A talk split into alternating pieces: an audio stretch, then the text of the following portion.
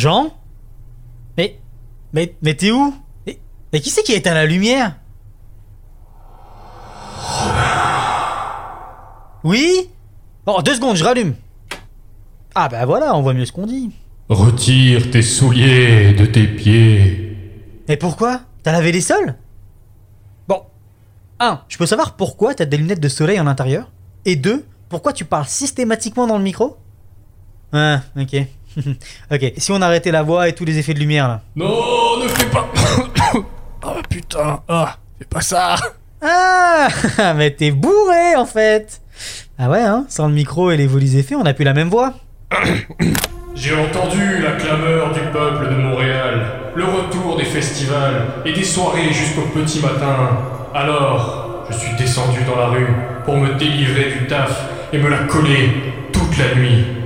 Et c'est auprès des auditeurs que maintenant je t'envoie. Délivre-moi de mon devoir de présentateur. Et depuis quand tu te prends pour euh, Dieu quand t'es sous en fait?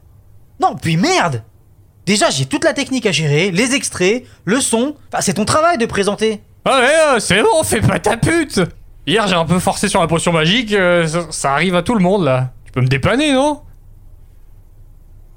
Prends ce micro.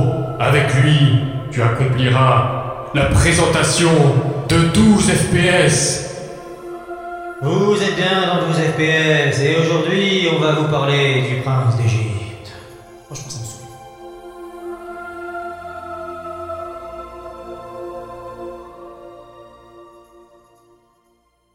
Hé, rapido Ouais, Erasmo T'entends ce rythme endiablé? Ça, ça fait danser les races. Madame je suis content. La potion. Y met quoi dedans La rivière Kouakou. On connaît bien, hein, on y va tous les étés. Tu voudrais que j'arrête de voler pour faire du lard Bonjour et bienvenue dans 12 FPS, le podcast qui parle d'animation animée par des animateurs. Aujourd'hui, on vous parle du Prince d'Égypte, film d'animation traditionnel de 1998, réalisé par Brenda Chapman, Steve Hinkner et Simon Wells pour DreamWorks. Notons que le film a reçu l'Oscar de la meilleure chanson originale pour When You Believe, interprétée par Whitney Houston et Maria Carey. Au doublage en VF, on a Emmanuel Curtil qui fait la voix de Moïse et Dieu, Emmanuel Jacomi qui fait la voix de Ramsès, Brigitte Bergès, Bergès qui fait la voix de Tsipora et Annie Milon qui fait la voix de Myriam. Avec moi aujourd'hui pour parler du film, Jean, bonjour. Salut, je suis pas mort en fait. Je suis vraiment là. C'est fou, hein? Ouais. Et nous avons Mélanie, Bonjour. et nous avons Alexis, Salut. et nous accueillons une nouvelle voix aujourd'hui pour vos douces oreilles. Bonjour Marion. Salut Ah bah là, les autres chuchotent, je sais pas pourquoi. La mélodique. je sais qu'il est tôt, Marion. mais... Et donc, une fois n'est pas coutume, Marion, est-ce que tu peux nous résumer le film? Oui, je peux. Donc, le prince d'Égypte euh, se passe euh, pendant l'Égypte antique et euh, raconte euh, l'histoire de l'Exode dans euh, la Bible. Donc, c'est l'histoire de Moïse et de son frère euh, Ramsès, globalement.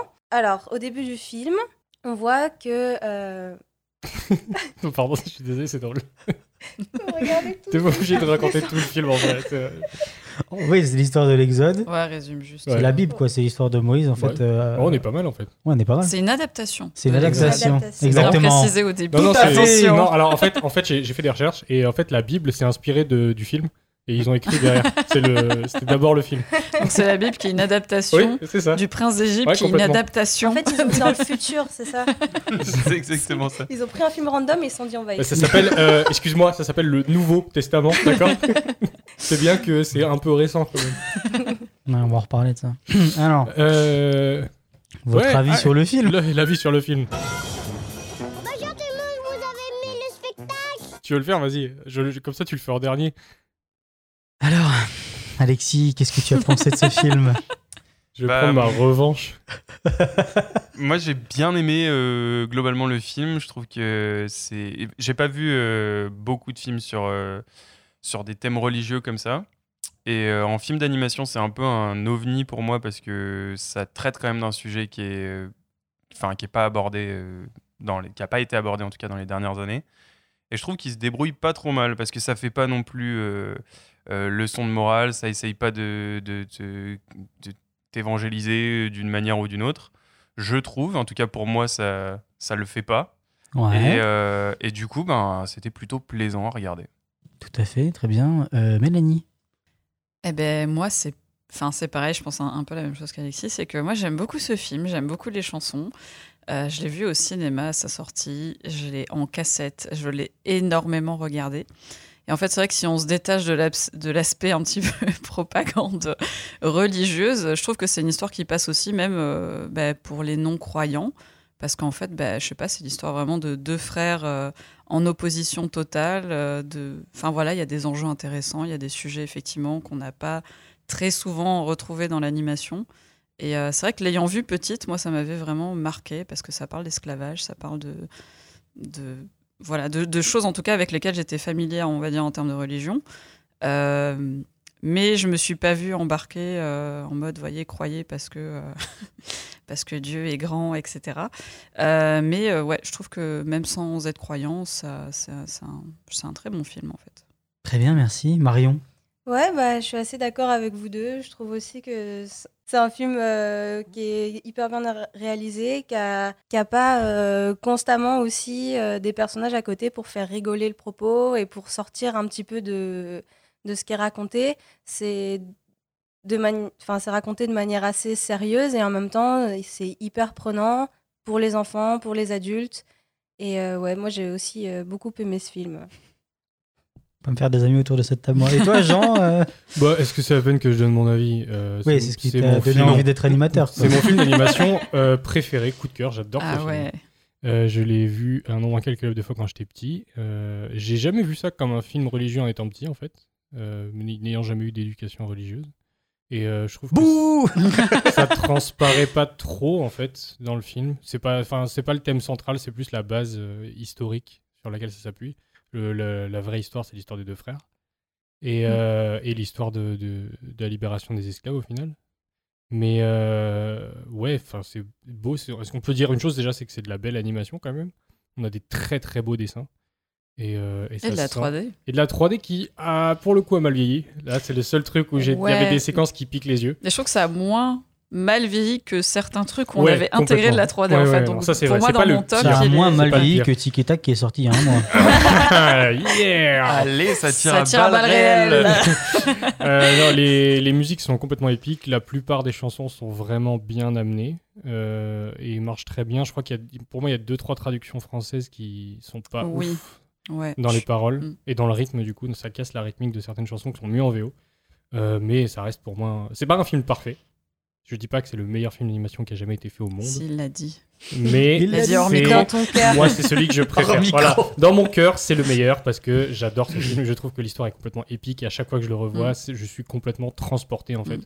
Et euh, ouais, c'est. Je suis d'accord. Il y, a- il y a des trucs en le revoyant euh, plus récemment avec un œil plus critique exprès pour le podcast où je me suis dit ok ça c'était peut-être pas nécessaire mais il y a aussi quand tu comprends pourquoi ils l'ont fait aussi derrière euh, c'est on va dire excusable dans le contexte. Mais voilà. Et toi Robin? Ça fait deux, que ça fait- Ça a bien saturé, Ça le... fait ça a bien deux ans. saturé les micros. deux ans que j'ai envie de faire ça. Parfait. Ah. En fait, on va vous laisser euh, régler vos comptes. Non, si non, vous mais il n'y a pas de compte à régler. J'avais jamais vu ce film de ma vie. C'est vrai? Jamais, Oh jamais, jamais, jamais, Waouh. jamais. Donc moi, je le découvre avec un œil très adulte euh, et j'avais jamais, donc j'ai pas le souvenir d'avoir vu enfant, jamais. Et c'était un enfer.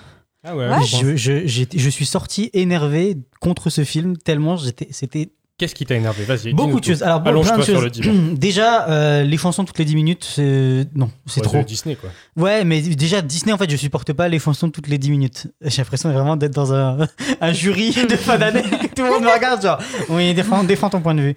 Euh, je trouve que les chansons à part quelques-unes, genre euh, les- la chanson d'Eddie Fléau et la chanson d'intro, toutes les autres, elles sont Ah la elles chanson sont- de la fin.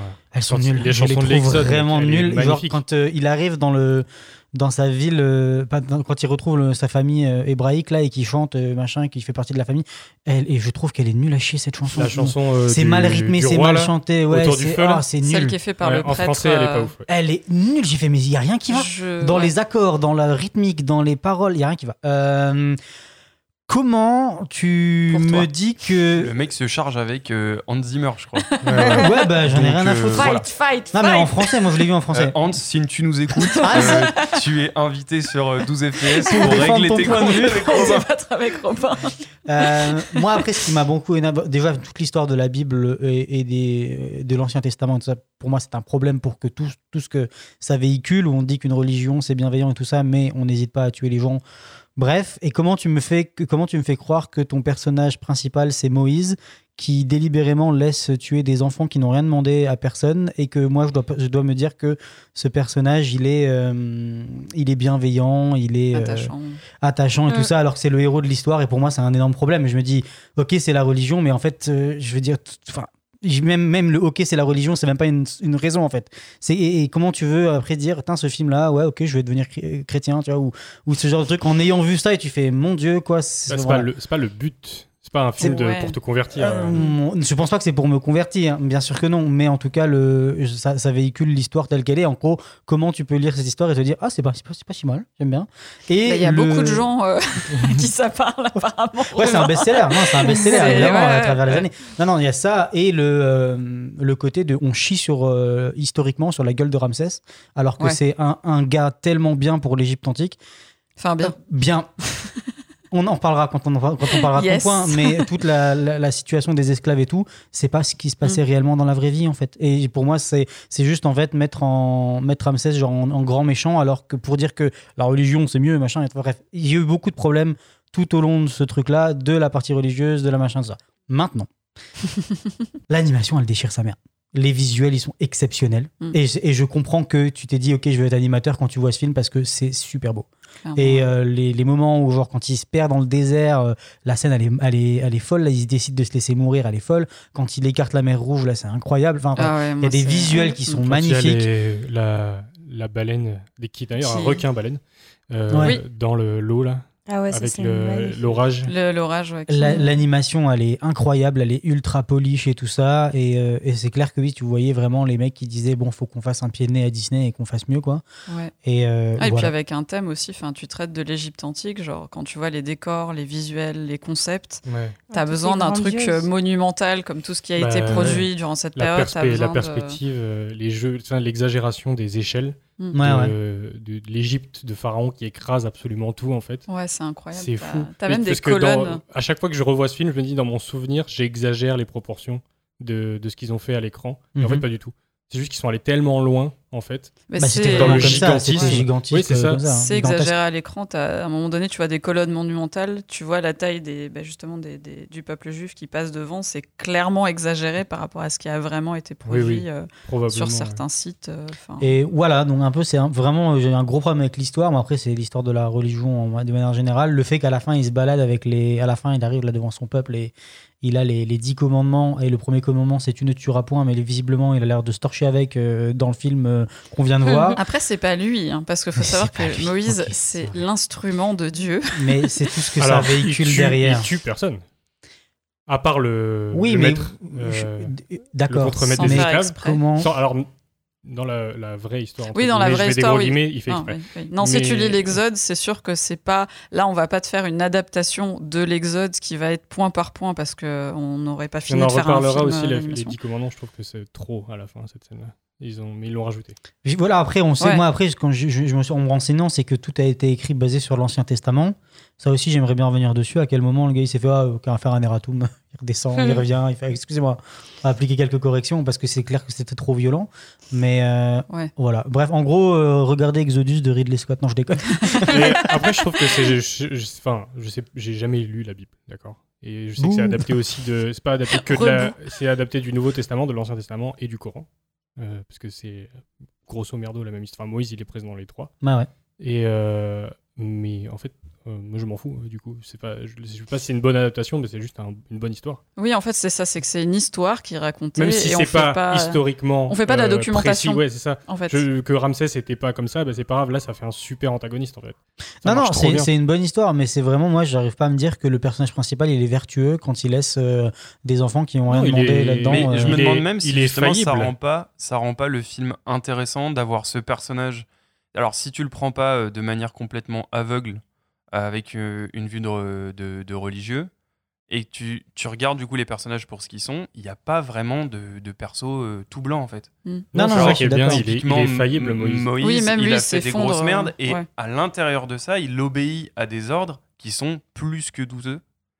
Et ça, moi, je trouve que ça donne euh, une profondeur au personnage parce que tu as ce côté de toi, en tant que spectateur, tu réfléchis, tu fais putain.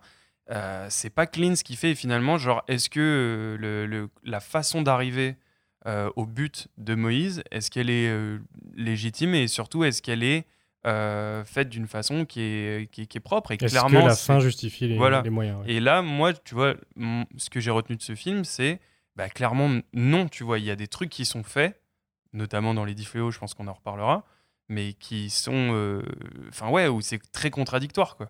C'est que tu viens sauver des gens en en butant certains. Bah, pour moi, il, fait pire que. En fait, il demande, à- il demande de libérer le peuple hébreu à Ramsès, et en fait, il fait pire que tout ce que Ramsès est en train de faire. Après, il y a Ouais, dans l'idée. pire, je sais pas si on peut mettre une échelle euh, sur ça. c'est- un Sur, peu le euh, talion aussi, de euh, dans l'idée, c'est que- ils ont massacré des juifs et eux se font massacrer aussi.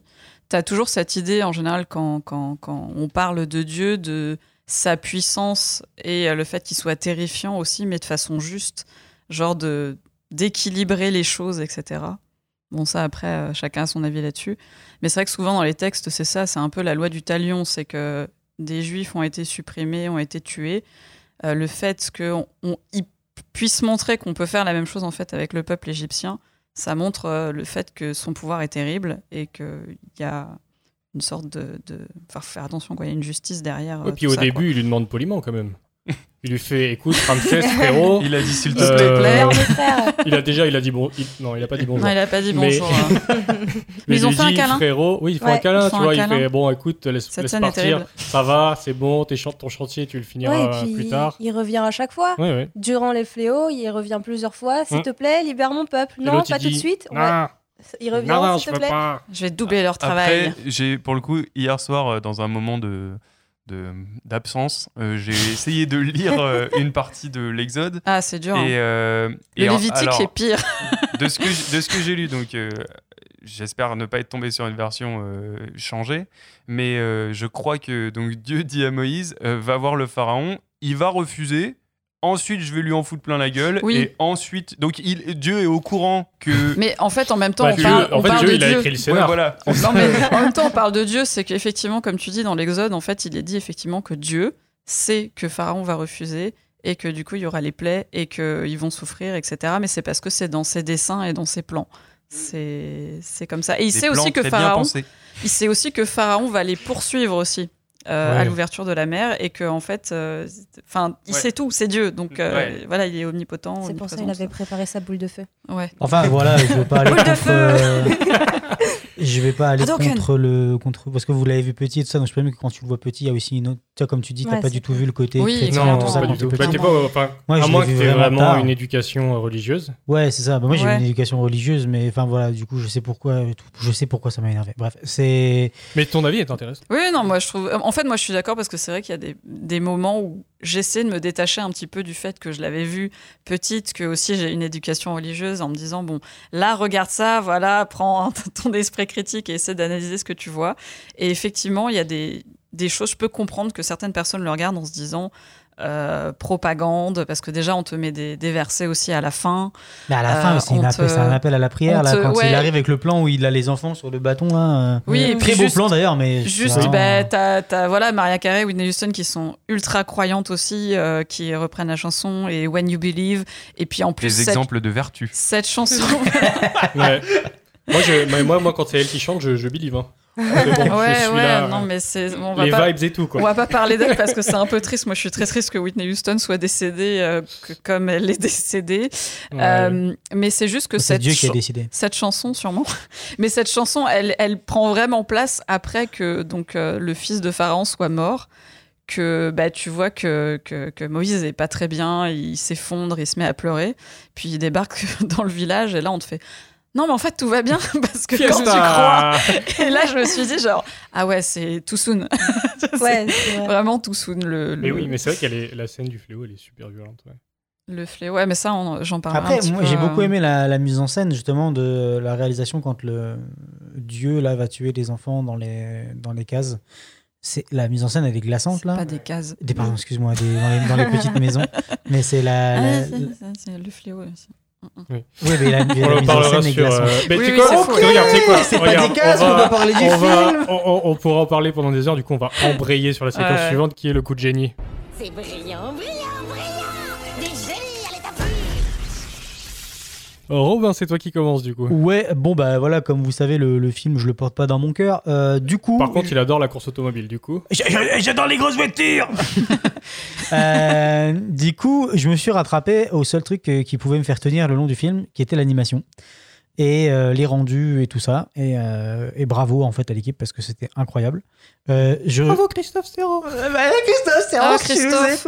C'était mon juré euh, pour mon film. Fais, fais la maline, fais la maline. Coucou, Nous, c'était notre prof au Gobelin. ok Level up. Mais du coup, euh, ouais, gros, gros bravo à eux. Euh, parce que c'est incroyable ce qu'ils ont fait en animation. Surtout, c'était aussi, on en parlait juste avant, hors micro, ou même plus hors micro, je sais plus, euh, la 3D dedans, qui a intégré ce qu'ils ont aussi fait dans la route d'Eldorado, on vous en parlera plus tard, euh, où en fait c'était vraiment un truc euh, vraiment à la mode à ce moment-là de intégrer les objets, les objets 3D avec les personnages en 2D. Pourquoi ils faisaient ça? Euh, bah parce qu'en fait, c'est surtout les objets qui sont pas animés, qui sont pas organiques, euh, qu'ils avaient besoin de faire en 3D. Comme ça, ils s'embêtaient pas à redessiner toujours dans les bonnes perspectives, les bonnes proportions. Ça faisait gagner beaucoup de temps. Parce que un corps humain, tu peux facilement le déformer sans que ça se voit, mais une chaise, si elle est pas parfaitement euh, bien que- géométrique et tout ça. euh, Est-ce que d'ailleurs vous avez une scène d'un Disney très connu en tête où ils ont fait ça? Euh, Il y a La Belle et la Bête. Exactement, celui auquel je pensais. Hey Voilà, J'ai droit à une image. tu pourras revenir au prochain podcast. Ouais Euh, Ouais. Et en fait, du coup, donc, moi, j'ai pris cette, au début cette scène de char parce que bah, il y a déjà ce mélange-là où les De chars chars. sont complets de chars.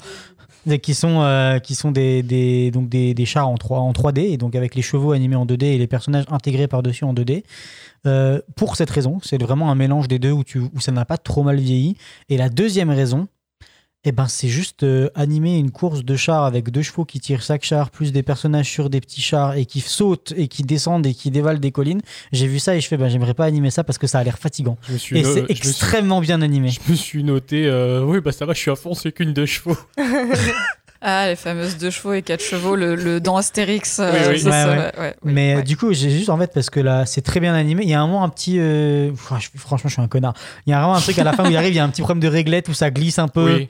Ah, Il y il y en a a- des changements- alors, il y a non, des non. changements de perspective, de Il y en cam. a, il y en a, pour tenir euh, ça, mais pas que sur cette scène-là, il y a eu certains trucs, mais tu, tu vois aussi là, avec l'œil, tu vois qu'il y a des trucs où ils, soit ils n'avaient pas le temps. ou- Oui, oui, non, mais voilà. clairement. Euh, Il y, a- il y a quelques scènes de course ouais, il y a des petits problèmes de réglette, comme tu dis, ça glisse un tout petit peu. Et, et en fait, en vrai, mais c'est pas des plans faciles. Non, c'est vraiment pas des plans faciles. Puis je trouve que ça euh, nous jette directement dans le film et ça nous explique bien la relation que Ramsès a avec euh, Moïse, alors Voilà. que Moïse a été adopté Oui, oui. plus tard en C'est fait. des gros gamins de 20 ans. Mais, Ouais, mais c'est c'est ça qui est cool, de- c'est que le, le film ouvre direct là-dessus sur le qui est vraiment Le point relationnel central entre du les deux, film, ouais, c'est ouais. la relation entre les deux frères. Oui, tu sens vraiment que tu as Ramsès qui est à fond sur son frère, qui est jaloux parce que lui, il est un peu plus intrépide, un peu plus. euh, Mais ouais, j'ai- j'aime beaucoup, moi, cette scène aussi au début. Et puis ça t'annonce direct le truc, effectivement. En termes d'anime, t'es là, ok. Et ben c'est parti pour l'extrait le plus radiophonique de cet épisode. Plus vite, Bourric Courez comme des mules. Ramsès Tu aimerais voir ton visage gravé sur un mur? Un jour, oui. Pourquoi pas maintenant?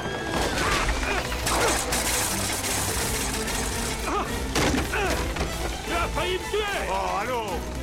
Tu n'as pas le sens de la plaisanterie Ah Tu veux plaisanter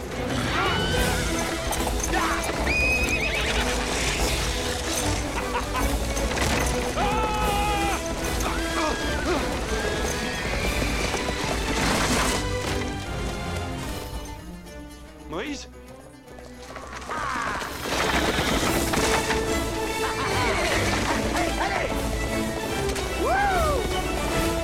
Donc voilà.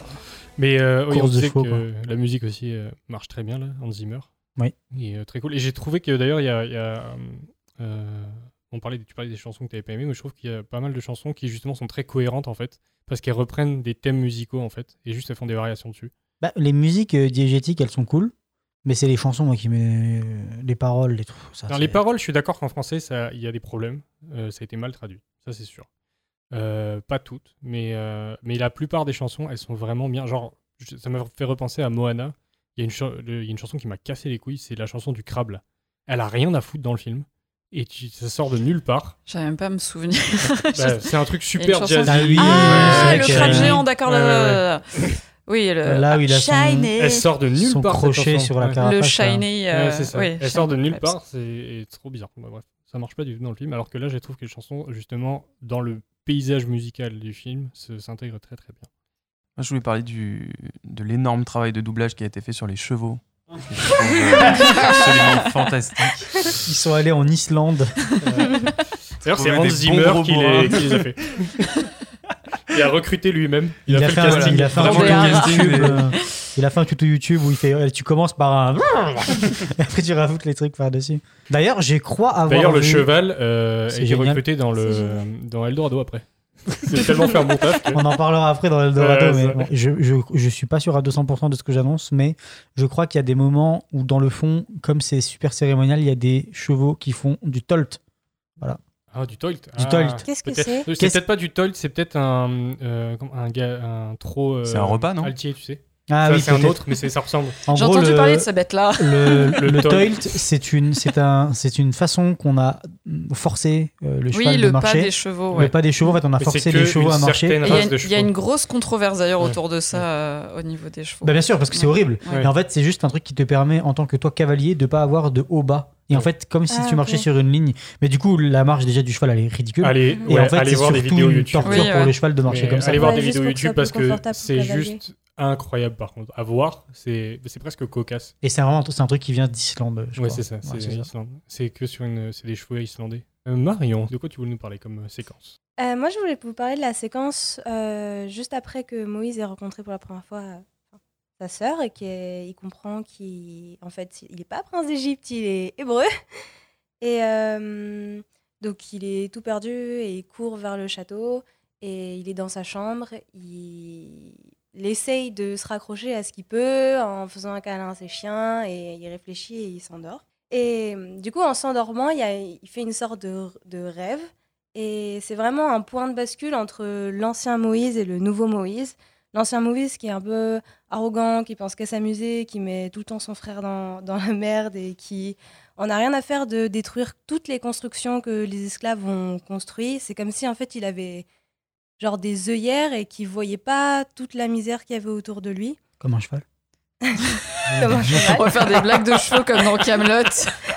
si tu dis mort à cheval, Et euh, donc pendant cette scène, il devient un peu le, le nouveau Moïse, où il se sent plus à sa place, il voit plus que la, souffrance des Hébreux, ça lui, genre, là, ça lui saute au visage. quoi. Il est dégoûté par lui-même et par ce qu'il représente, et en fait, du coup, tout ça c'est représenté par un rêve, où il est incrusté dans les murs de son palais, donc un peu incrusté dans tous les hiéroglyphes et les dessins qu'il y a. Et en fait, il se fait euh, courser par euh, les gardes euh, du palais. Donc ça fait aussi référence au, À l'intro, ouais. à l'intro du ouais. film. Ouais, en plus c'est ordonné par son père parce qu'on Ouais, voit. Seti premier euh, qui, euh, qui fait allez-y. Ouais, c'est Ouais, ça ouais. qui le pointe et qui disent Oui, ouais, oui. attrapez-le pour le, le buter quoi. Donc euh, vraiment, il, il court, euh, il se cache, euh, il voit aussi euh, une représentation de sa mère. Et en fait, il réalise un peu, je pense que c'est un mix entre peut-être des souvenirs qu'il a, ce que sa sœur vient tout juste de lui raconter, et aussi, je pense, tout ce qu'il a toujours vu sur les murs du château, qui était dessiné, qui était là, mais qu'il a. Enfin, comme je dis, il s'est mis des œillères et genre, il, il a vu sans voir, quoi. Hmm. Il a vu des dessins, c'est joli, mais il n'a pas capté Ouais, ce que c'était. Sympa ces là- bébés avec Ouais. les crocodiles. C'est- Ce que, ce que tu dis sur le fait qu'il a, ça me fait penser à qu'il a une mémoire là, et des souvenirs, ça me fait penser à Dexter. Euh, parce qu'il y a dans la saison 1 où il y a des histoires de, de mémoire refoulée en fait comme ça. Ouais, j'ai le fait un- il a vu les saisons maintenant. ouais. Je peux à- en parler et j'ai Je fait vais- un parallèle entre Dexter et le Je vais, je vais regarder. quoi Je vais regarder. Et donc, Mais, oui, il y euh, a cette histoire de, de, de mémoire euh, refoulée. Oui, derrière. et surtout avec la chanson en fait, Ouais, parce que sa sœur rechante la chanson qu'on a vu sa mère c'est chanter au Il y a un début. déclencheur, ouais. Et euh, effectivement, lui bébé se souvient. euh, Mais C'est la, mise en scène de cette scène, elle est vraiment belle. C'est vraiment donc tout en Alors, 2D ouais. dans Mais les je murs, trouve que a un peu mal vieilli cette séquence. Ouais, Oui, mais justement. c'est quand même une super bonne idée, Mais je trouve, d'avoir euh, Ouais, ouais. Tu sais, donné c'est comme ça si t'arrivais des- dans une pyramide et que tu découvrais ça sur les murs Ouais, et qu'ils te racontaient l'histoire. Là, c'est trop bien. Bah, c'est Ouais, ça. bah, et- parce que c'est clairement ça, les, Mm. les représentations en Égypte, quoi, ça te raconte toujours des récits de guerre, euh, des récits historiques. Ouais, ouais. Bon, certes un peu arrangé parce que ça reste quand même des monarchies et, ouais. et des, des gens riches qui font l'histoire. Donc, euh. D'ailleurs, Bah c'est oui. quand même un, un weird flex de la part euh, Oui, du, c'est ce que du j'ai- pharaon de, de mettre sur les murs j'ai buté des enfants. Alors oui, c'est ce que je me demandais. Est-ce qu'il le mettrait, tu vois? Alors, parce que j'ai trouvé ça fou, je me dis, ok, c'est genre une, une encyclopédie de l'histoire, en fait, sur des murs. Et t'imagines si on pouvait vraiment voir ça, visiter ça aujourd'hui, ce serait fou. Après, euh, dans, le- dans la pensée de Séti Ier, c'est des esclaves, ils devenaient trop nombreux, donc on peut toujours jouer sur le fait qu'ils étaient trop nombreux, on perdait des ressources, fallait trouver une solution, et ça fait- restera toujours chose, un ouais. acte divin pensé. euh, Oui, qui fait et que- Mm. dans sa tête, c'est pour protéger son peuple en voilà, premier, quoi. ça, ouais. Et il, il s'en fiche un peu du peuple hébraïque, donc pour lui, c'est pas grave si, genre, il a tué plein de, Ouais. plein de gens, parce Ouais, que c'est pour lui, c'est des Oui, puis sous-hommes. il a, il a un statut de, enfin, de dieu, quoi. Oui, un dieu, le oui. pharaon, c'est un dieu vivant Mhm. dans l'Égypte antique, et du coup, euh, pour les lui, décisions sont Et pas c'est ça aussi le truc, ouais. c'est pour lui tuer, c'est pas, il y a pas ce côté ne pas tuer justement parce que lui il s'en fout, il est Dieu, donc il peut. Ouais, du coup, dans cette séquence, il y a des symboliques. Euh, donc, par exemple, une fois que il a vu un peu sa mère qu'il abandonnait, euh, il se met à courir et en fait, il tombe et genre derrière lui, il y a une sorte de, de sphère avec euh, des. C'est un- c'est une représentation du soleil en fait, avec les rayons et les rayons se terminent par des mains.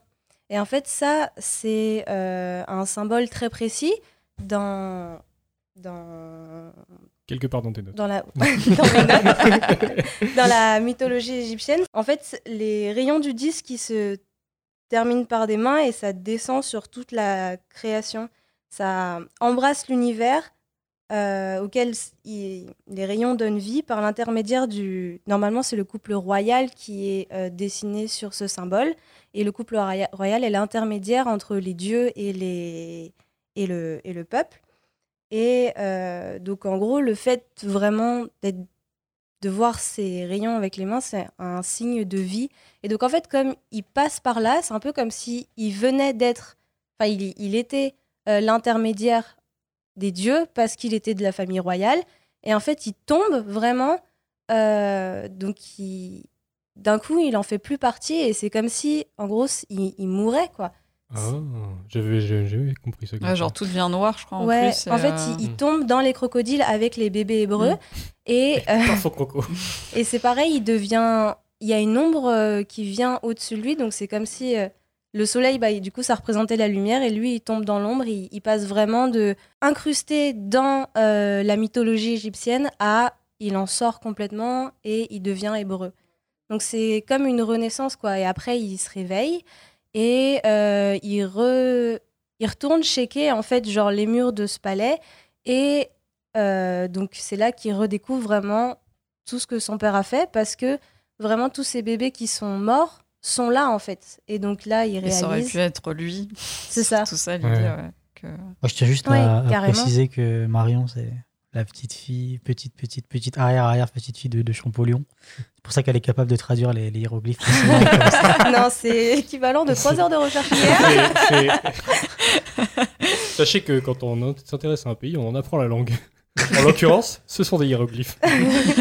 Non, mais c'est c'est le, le coup de. de- D'ailleurs, euh, le fait de mettre du noir, apparemment, en termes, enfin, sur les représentations, justement, pour les, pour les Égyptiens, c'était plutôt une couleur qui était associée à la vie.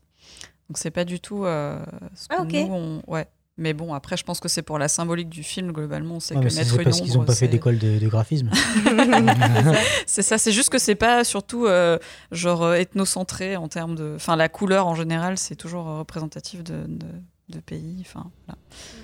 Eh ben, on écoute?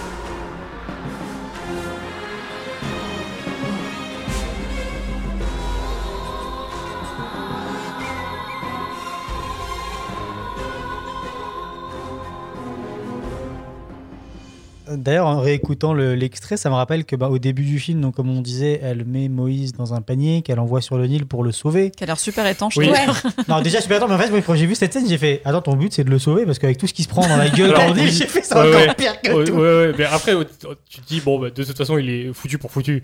Vas-y, Ouais. Tente ta chance. Mais, ouais, au début, je fais. Les crocos, le zippo, les rames, c'est peut-être un Ouais, petit peu too a- much. Mais en même temps, Oui, mais Dieu. Idiot. voilà, c'est ça. c'est ça. En fait, ça te Carte dit. Joker. C'est vraiment, biblique. il est protégé de Dieu dès le départ. En fait, c'était tout le plan de Dieu. Il avait tout prévu. Puis c'est pas parce que t'es Dieu que t'as pas envie qu'il y ait un peu de frisson, tu vois. Ouais. Alors, il va se faire chier, le gars. Et là, je vais Ça fait- hippos. passer entre deux hippos, tu vois. Oui. Genre, T'imagines pourquoi pas? T'es là depuis des milliards d'années. Au bout d'un moment, il faut. Faut rajouter des hippos, quoi. Après, les gars, vous arrêtez pas de dire Zippo, je vois les briquets là. tu as des gros briquets sur le. Il est passé au milieu de deux hippos. Moi, j'aime bien l'idée aussi de que sa sœur le suive, parce que Mm. dans l'Exode, on dit juste que c'est la. D'ailleurs, c'est la fille de Pharaon qui le trouve. Mm. Oui. Et euh, j'aime bien l'idée que là, sa sœur le suive et voit le périple et voit qu'il se fait euh, bah, Deuxième réflexion par. un, c'est super dangereux de le foutre sur le Nil. Deux, si sa sœur elle arrive à le suivre, pourquoi elle l'a pas directement amené Non, au mais- palais Bah, non, parce mais qu'en attends, tant que, en tant que juif. Comment le palais est pas gardé? C'est pire que ça. C'est qu'en fait, dans ouais, l'Exode, euh, donc c'est la fille de Pharaon qui le, qui le récupère, et ensuite voit la fille, enfin voit la sœur, et euh, lui dit euh, Ok, euh, vas-y, il me faut quelqu'un pour s'occuper de l'enfant. Donc la, la, la sœur va retrouver la mère, l'amène à la fille du Pharaon, et la, la, la fille du Pharaon lui dit Ok, bah, tu vas servir de, de, de, de- comment dire, Nourrice. de, nourrice à ton propre enfant, et moi je vais te donner un salaire pour que tu t'en occupes. Et puis euh, quand il sera un peu plus grand, bah, tu me le ramènes. Combien le salaire Tu vois? Donc en fait, ce qui s'est passé finalement, c'est que la mère de Moïse l'a envoyé dans la rivière pour que la fille de Pour le Pharaon retourner. pour ensuite le récupérer. C'est le plus gros colissimo, tu vois, de, de la planète. cette histoire. C'est un peu, c'est un peu weird quoi. Ouais, mais là dans l'histoire, j'aime bien le fait que ce soit la femme du coup de Pharaon Ouais, qui le récupère, que sa sœur voit qu'il est safe et euh, que pendant toutes ces années, il ne soit pas au courant euh, du fait que bah en fait c'est c'est c'est hé- hébreu. Tu es, Je dirais tu que es- c'est le mot, t'as pas le droit de dire. tu es adopté, euh, Moïse. Non mais en plus, euh, le- on est on est tous d'accord, on s'est tous dit à ce moment-là, attends, ils sont en train de tuer des tas d'enfants. Et elle, elle récupère un, un enfant et ils se disent pas que potentiellement Non, Donc non, après, mais- tu te dis, bon, ils savent qu'il a l'air- qu'il est hébreu. Et. euh, Hein Parce que dans, dans, dans la prophétie du sauveur, euh, tout ça, ben, en tout cas, on sait que normalement, dans l'histoire, c'est pour ça qu'ils tuent euh, les enfants hébreux. Mais là, j'ai l'impression qu'ils ont changé ça dans la- dans la- l'animation parce qu'ils justifient du fait qu'ils étaient trop nombreux. Donc, en fait, enfin, je pense que c'est pas le même, euh, la même direction qui a été prise, en fait. en train Euh, de dire que l'histoire du film tient plus la route que l'original. Non, mais euh, je suis pas tout à fait d'accord parce qu'il me semble que dans l'Exode, le but, le, le point de départ pour tuer les Hébreux, c'est qu'ils deviennent trop nombreux. Hmm. Et qu'en fait, le pharaon a peur que si Bah, jamais. se il y a- révoltent. Il se Alors, contre non contre seulement qu'il se révolte, mais que si jamais euh, il décidait d'y avoir euh, une guerre, avec, même avec un autre, euh, un autre pays ou, ou une autre tribu ou quoi que ce soit, et ben en fait que les Hébreux euh, se rangent du côté de leurs Ouais. ennemis. Mm. Et ça, finalement, Mais là, tu c'est parles de l'Exode. dans l'Exode. Dans mais dans le c'est ça, film, ouais. c'est à peu près aussi ce qui est, ce qui est dit. Quoi. Il dit juste, ils étaient trop nombreux. Non, il dit Et aussi ce n'était que des esclaves. euh, il a peur, euh, il avait Qu'ils peur se qu'il se révoltent. révolte. Ouais. Mais là, ça serait qu'ils se révoltent contre eux pour reprendre leur liberté. Donc, du coup, ouais, Mm. comme dans. Ouais. ouais. Bah, quelle idée. Bon, Jean, c'est quoi Oui. ton coup de génie? C'est un coup de génie, c'est un coup de fouet. Euh, c'est une scène qui est. non, mais Too soon. la- Ok Oh, voilà, il fallait que je la fasse c'est pour détendre un peu. Euh, c'est une scène qui est vraiment. euh, Détendre la peau des autres, tu veux dire?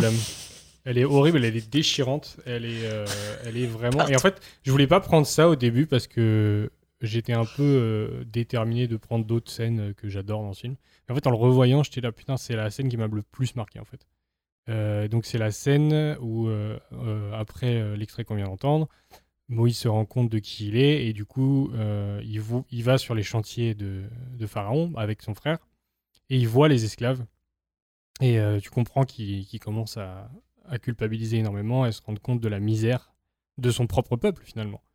Et, euh, et pendant qu'il parle avec Ramsès, il y a un vieil homme, mais euh, très très vieux et faible, fatigué, malade, qui en fait arrive plus à porter la charge qu'on lui a donnée et, euh, qui a un contremaître qui commence à le fouetter.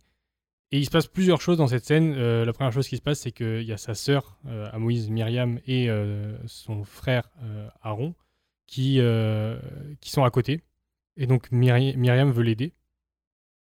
Et euh, mais, Et lui, le, il continue de sculpter. mais le hein. frère, il lui dit non, on peut Mm. rien faire. Et en fait, c'est ce que je trouve fou, c'est qu'en fait, ça te, ça te donne une espèce de contexte en fait tout de suite de, euh, en fait, ils sont tellement, euh, on leur a enlevé leur humanité en fait. Ils peuvent même plus s'aider entre eux, tu vois? Genre, il y a même plus ce truc-là de, euh, on va aller l'aider, est-ce qu'il souffre? Genre, non, on, on t'a, on t'a même retiré ça, et c'est horrible. Ouais. Et après, t'as le, bon, après, une animation et un sound design qui sont extrêmement bien faits, qui à mon avis ont dû être très durs à animer parce que enfin, même mentalement, tu tu t'investis quand même dans, dans ça. Et de, du- vraiment du claquement du fouet, de- des hurlements de douleur du vieillard. Et, et Moïse voit ça en fait, entend ça et, ne- et ne peut pas rester passif et va dire au contremaître d'arrêter. Et en fait, en allant le voir, il va accidentellement euh, le, le faire tomber de l'échafaudage où il est et le tuer. Et ce qui va entraîner donc en fait euh, de- ce qui est la fin en fait de, de, de, de la bascule en fait du personnage euh, va entraîner sa fuite d'Égypte en fait. Et, euh, et ouais, ça m'a vraiment marqué euh, ce moment-là parce que t'as bah, t'as, t'as, t'as un espèce de crescendo en fait qui finit par la musique, qui finit par la chute et la, la, la réalisation que là Moïse il peut, c'est fini en fait, il peut plus, il peut plus. Et le- l'argument que lui va donner pour partir, c'est euh, je suis, j'ai tué un homme en fait. Ce qui est pas le vrai argument. Le vrai argument, c'est que c'est, bah, son, son sa, comment dit, sa personnalité égyptienne, son lui égyptien qui est mort pour le coup et qui euh, il a besoin de se retrouver, il a besoin de. D'ailleurs, on en parlait là, il, il va se laisser mourir quasiment dans le désert. en Ouais, ouais. Ouais, c'est ça, il abandonne. Cette euh, scène ce est qu'il folle, était, hein. euh, Cette scène est vraiment folle. Ouais, ouais. Puis t'as le fait que quand t'as la tempête de sable aussi, ça fait un peu comme. euh, c'est un peu un baptême de sable, euh, tu vois, comme l'eau du baptême Ouais, qui ouais, fait que tu deviens une nouvelle personne. Moi, j'ai un peu vu ça comme ça Oui, en termes vrai, de symbolique vrai, et tout. vrai, Exactement. Et euh, ouais. En Mais le- oh, Vas-y. Pardon, non, moi j'ai juste pensé au roi lion en fait quand j'ai revu là le prince d'Égypte, dans le sens où c'est un peu Simba, Oui, c'est complètement ça. Et je me suis dit, ah, mais c'est pareil en fait. Enfin, sauf qu'après, il va pas euh, euh, bouffer des insectes et euh, chanter avec des hippies. mais Et en, fait- même temps, il y a un Ah ouais, Le Royaume, c'était 98 94. 94. Je crois que c'était. Jeffrey Katzenberg, qui est le Donc, patron Jay- de DreamWorks, Katzenberg a bossé sur Ouais. euh, le Royaume.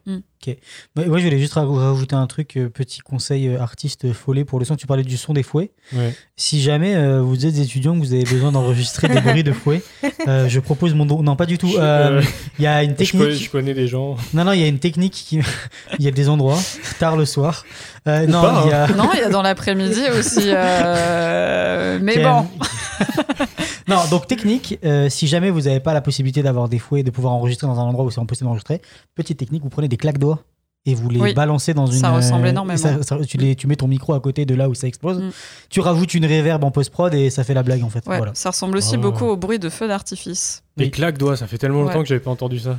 Mais c'est marrant parce que la dernière fois que j'ai fait du fouet, justement, Ah, c'est vrai qu'elle fait ça. Ah oui. euh, C'était exactement ce que j'ai dit à des, à des amis, c'est que ça ressemble à des bruits de claques-doigts, mais genre comme si t'en jetais, parce qu'on était quand même une bonne quinzaine à faire du fouet euh, dans un parc là, et euh, c'est comme si 15 personnes jetaient des claques-doigts. Et non, faire du fouet, c'est une pratique. La douce ville de euh, Montréal. on va dans des parcs et on se retrouve à une quinzaine fait de personnes et on fait du fouet. ouais, c'est ça. C'est vraiment de l'autodéfense, mais, Mais, euh, level plus plus quoi. Non, en fait, c'est du fouet, enfin, qui est une pratique aussi de, de cirque et de spectacle. Et du coup, il y a des gens qui pratiquent du fouet. Et c'est pas un kink euh, sexuel, c'est aussi une Non, pratique ce n'est pas artistique. que un kink Ce euh, n'est pas sexuel. que. Il y a des gens qui, effectivement, oui, dans. dans, dans Non, c'est vrai que c'est assez cool, entre guillemets, c'est pour le côté cirque. Ouais. Bon, ok, la, la question. Est-ce que tu peux attraper un, télé- un téléphone ou un objet de loin avec un fouet Pas du tout, mais euh, j'ai un ami d'ailleurs à à qui je fais coucou. J'ai un ami qui a cassé une carte en deux. Et euh, ça, ça va être le prochain truc C'est que sur- je vais tenter. C'est sur son. CV Bah, je sais pas, Enfin, faudrait je que je lui demande. Moi, je le mets sur mon CV. si je sais faire ça, t'imagines Peut Bah, je pense que casser c'est une après carte pour en les un augmentations. fouet. Ouais, c'est ça. Pour les augmentations, il te la donne direct après. Il y a euh, si c'est clair. veux. Est-ce que tu peux signer ton, ton, ton, ton augmentation? À distance. Après, tu fais tout avec ton fouet à distance. euh. Voilà, c'est parti. Plus vite Et ce n'est que le début. Une grande porte va s'ouvrir sur toute une nouvelle cité de calcaire blanc plus éblouissant que le ciel. Et ici, une statue d'Apis, dieu de nuit, flanquée de deux grandes salles à colonnes. Arrêtez Myriam, non Quelqu'un doit arrêter ça Myriam, nous ne pouvons rien faire. Nous surélèverons le toit ici.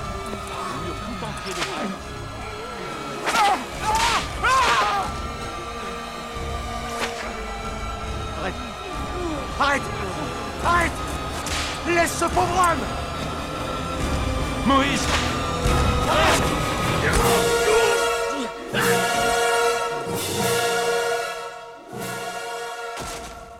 Voilà, voilà. Les frissons. Ouais, la, la musique La- à la la, fin, musique le à la fin, est- ouais, ouais, ouais. Wow.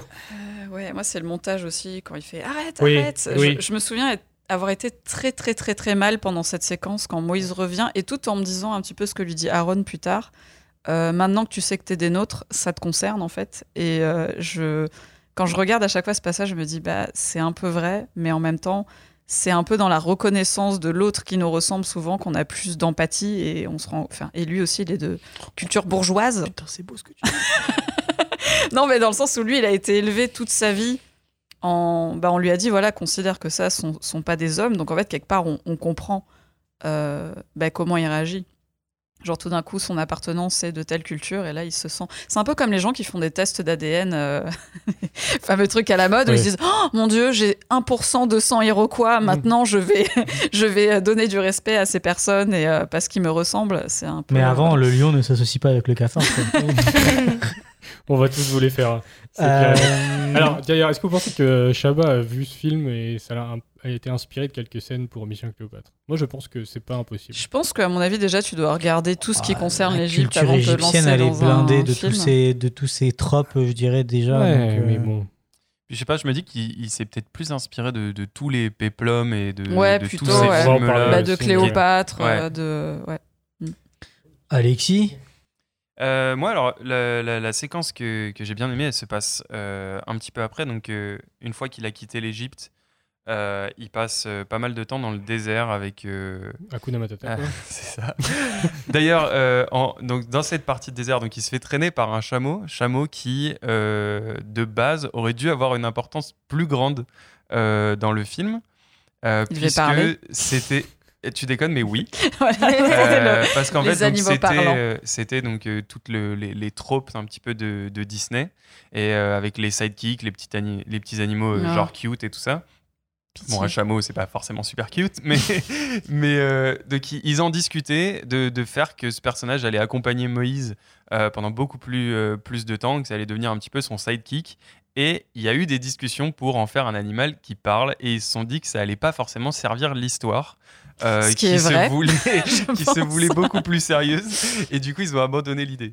Mais donc Moïse passe quand même euh, pas mal de temps euh, dans, le, dans le désert où il rencontre euh, du coup euh, euh, bah, sa, euh, Sephora. Siphora, donc qui devient sa femme, et, euh, et aussi donc euh, toute une tribu nomade.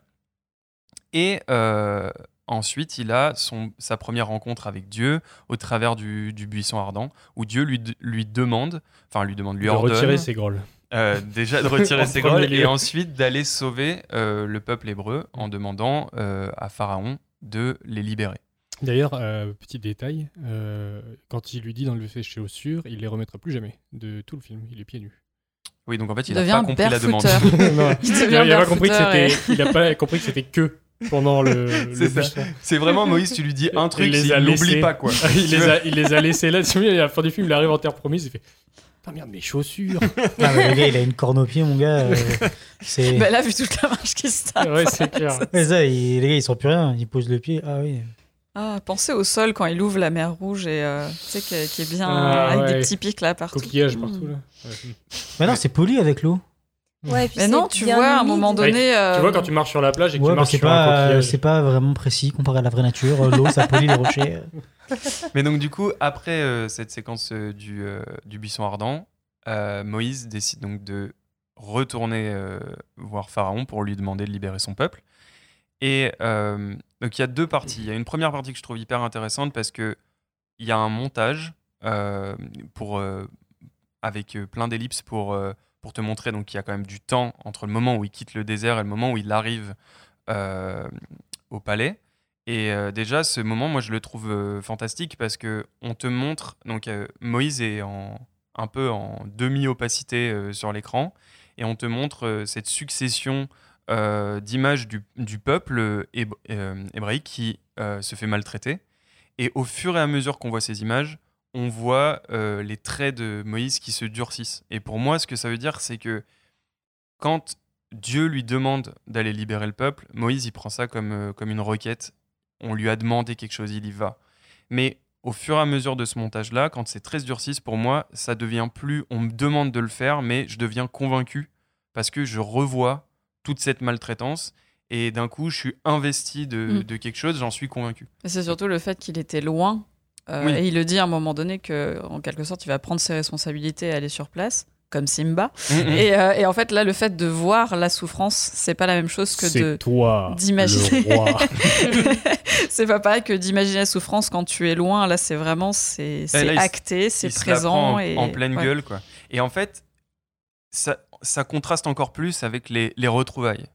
Parce que ce que je trouve beau, bon, pour moi, ce film, c'est vraiment au-delà de- d'une histoire de religion, c'est une histoire entre deux frères et leur relation, euh, la relation qu'ils ont. Et quand Moïse euh, rentre dans le palais, il est très froid, il est très dur dans ses traits.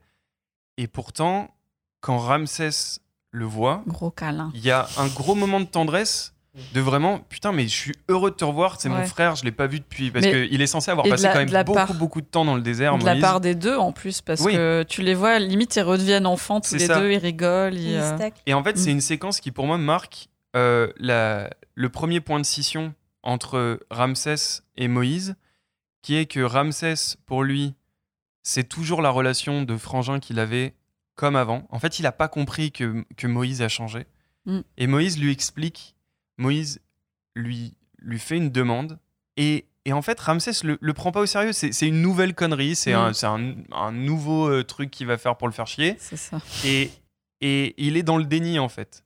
Et il y a ce donc il y a ensuite la chanson euh, des, des prêtres et même au travers de ça c'est c'est très ok les gars montrez-lui euh, montrez-lui à ce ouais, charlatan toi aussi tu il peux a faire une- des serpents voilà, il a une nouvelle lubie, il a mis, euh, je sais pas, un sarwell et il a une, euh, une- tu sais, une, une line entre, entre deux arbres. il va il a faire fait du ça pendant le feu il va week-end. faire du feu et Voilà. du jonglage bientôt Ouais, euh. il revient de Burning Man, c'était sympa, mais C'est prends une douche. Quoi. Voilà, c'est ça, tu vois. Et c'est vraiment pris euh, à la légère. circassiens, euh, circassien ouais. Et, et même en fait, tout le monde ignore pendant la chanson. Donc, euh, donc Moïse euh, montre pour la première fois le, le pouvoir de Dieu en transformant son bâton en serpent. Euh, ce à quoi donc les prêtres euh, de Ramsès vont euh, lui ouais, jeter. petite bite euh, comparée euh, au truc Au pharaonique. Ça. ouais. Donc il lui, il lui jette. Alors, show est quand même un peu plus bossé, quoi. il y a, il y a- il y a- il y a un côté showmanship. euh, il y a un côté Vegas. Quoi. Alors, pas se mentir, euh, oui, l'authenticité de, du bâton, d'accord, mais euh, le budget de Pharaon, ça joue. C'est Ouais, clair. clair. Mais du coup, donc, même, même à l'intérieur de ce numéro euh, de, de, de- de show euh, pour montrer qui a le, qui a le, le, la- le plus gros dieu, le, plus, le plus gros, le plus gros serpent c'est ça. Et ben, en fait, on, on voit en nombre derrière que donc le, serpent euh, de Dieu hein, euh, bouffe les deux les, les deux serpents des mages. Et pourtant, tout le monde s'en bat la race. mais parce que personne le parce voit que personne le voit, parce que parce qu'en fait personne le croit, personne euh, personne est, veut être conscient de ce qui se passe. Mm. Et je trouve que ça résume assez bien la, la dynamique qu'il y a entre Ramsès et Moïse. Et même juste un petit peu après, quand il, il se retrouve tout seul, il y a un moment que je trouve hyper touchant du point de vue de Ramsès, c'est que en fait il y a une vraie désillusion de ah mais en fait t'es vraiment venu pour ça, Mm. t'es pas venu pour moi. Il le dit pas mais Oui, tu ouais. le sens, tu sens qu'il est Il triste par il y a, rapport à il ça y a de la et- tristesse de Mm. t'es pas venu pour moi en fait Mm. et je trouve ça Ouais, ouais. très très triste et je me suis un peu pris genre l'émotion dans la Ouais. gueule à ce moment-là parce que je trouve ça hyper intéressant que on, on aurait pu faire de Ramsès juste un méchant Ouais. on aurait pu faire euh, ce mec ignoble euh, qui est un connard depuis le début et en fait ils ont pas pris ce parti pris ils ont pris le parti pris parce que de- dans l'Exode c'est comme ça c'est surtout ça oui aussi bah, en plus, mais je veux dire, ils ont, je sais pas, ils, ils ont accentué ça, j'ai l'impression, pour, euh, pour vraiment qu'on ait euh, du, des sentiments en fait pour ce personnage et que ce soit pas juste. Bah, il a, Je suis ça un lui donne connard. de la profondeur. C'est Ouais. tout. Et puis, euh, il a, tu disais, là, quand il lui dit, euh, il, il a- je crois que la, la phrase qu'il lui dit, il fait donc, tu n'es revenu que pour ça. Et là, il y a un switch d'expression oui où il Oh, devient terrifiant. absolument Ouais. terrifiant. Mm. Et c'est là, tu fais, il est parti, là, c'est parti. Il est en mode berserk et euh, c'est fini, quoi. C'est ouais. Et puis c'est un peu la vengeance, hein, le fait de dire, bah, dans ces cas-là, je vais doubler le travail. euh, T'es pas venu pour moi. C'est un peu vraiment, euh, bah, à un moment donné, bah, c'est ce qui est dit, le fait que ce soit des enfants gâtés. Mm. Ça fait un peu réaction d'enfant gâté qui a le pouvoir et du coup il dit bah, la charge sera doublée étant donné que et même, je trouve que toute la partie dialogue de cette scène, euh, le- les dialogues de toute façon dans, dans ce film sont, sont très bien travaillés, je trouve. Il y a, il y a beaucoup de choses, moi, qui m'ont fait réagir. Il y a notamment le fait que donc, les mages euh, informent Ramsès quand même que Moïse a tué quelqu'un et que par la loi des dieux, il doit être mis à mort.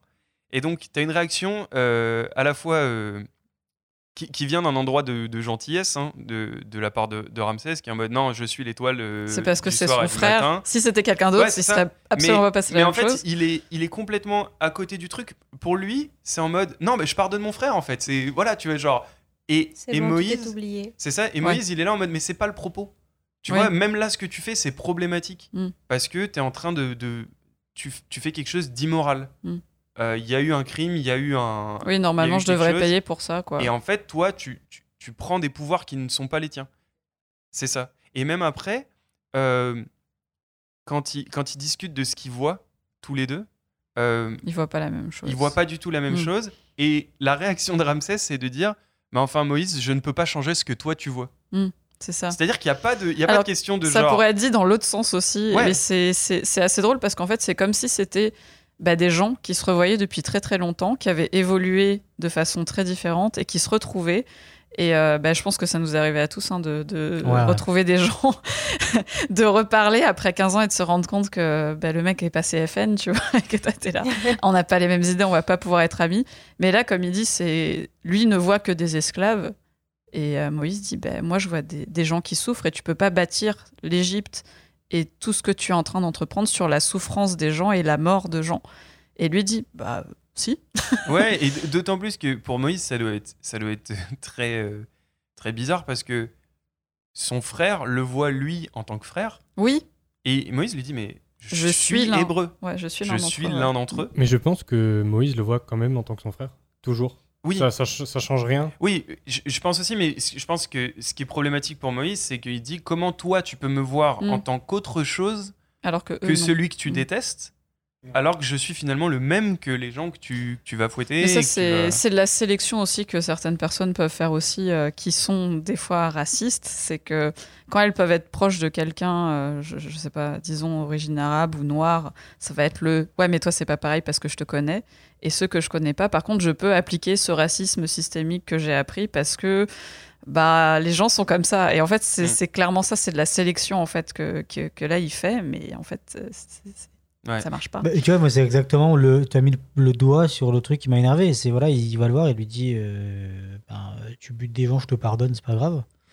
Mais à côté, lui, sa réponse, c'est d'aller buter des enfants qui n'ont rien demandé. Oui. Et c'est pas lui pas qui lui le qui fait. les bute, mais c'est lui qui laisse faire. C'est peut-être Mais tout en, ça. fait, en fait, en fait, pour toi, alors si je comprends bien, c'est genre le fait que Moïse valide, en, en tout cas supporte quel, une Ouais. entité, Après, il valide soit hein. capable. Surtout pour les, Dans- les gamins, ils ont rien demandé. En Dans l'histoire, il le soient dit du- qu'il valide pas, et même dans la chanson, quand il dit Alors, euh, voir tous ces innocents mourir, euh, c'est le fruit de ton Ouais. orgueil. En fait, il rejette la faute sur Ramsès et sur le fait toujours qu'il a. compris comme ça que. Moïse savait pas que Dieu allait tuer les enfants. Il le sait.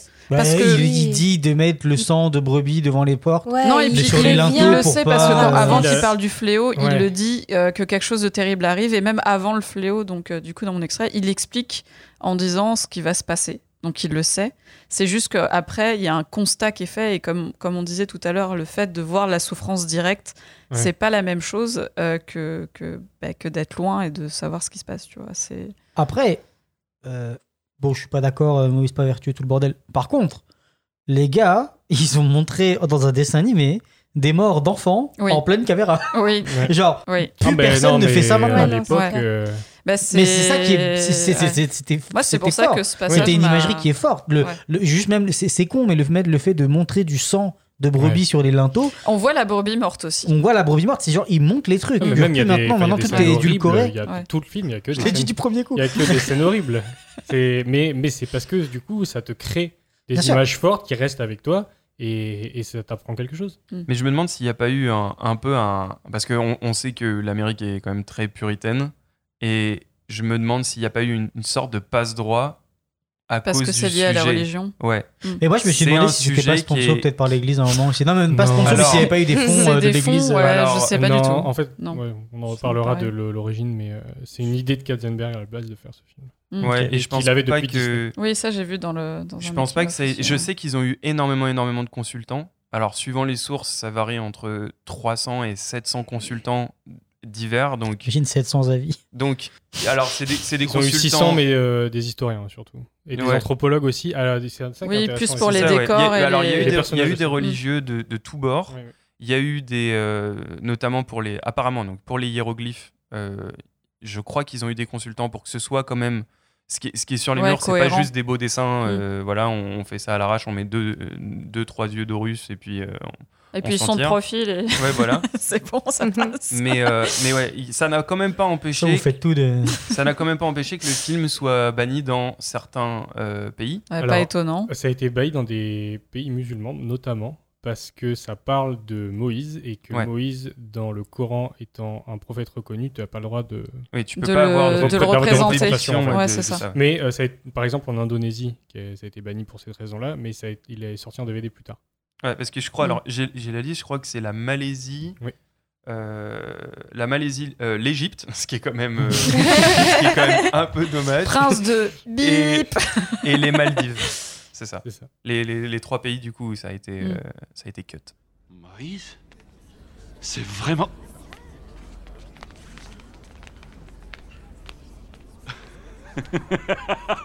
Moïse Où étais-tu passé? Je te croyais mort. Regarde-toi Oh. Regarde-toi mais, mais quel est cet accoutrement?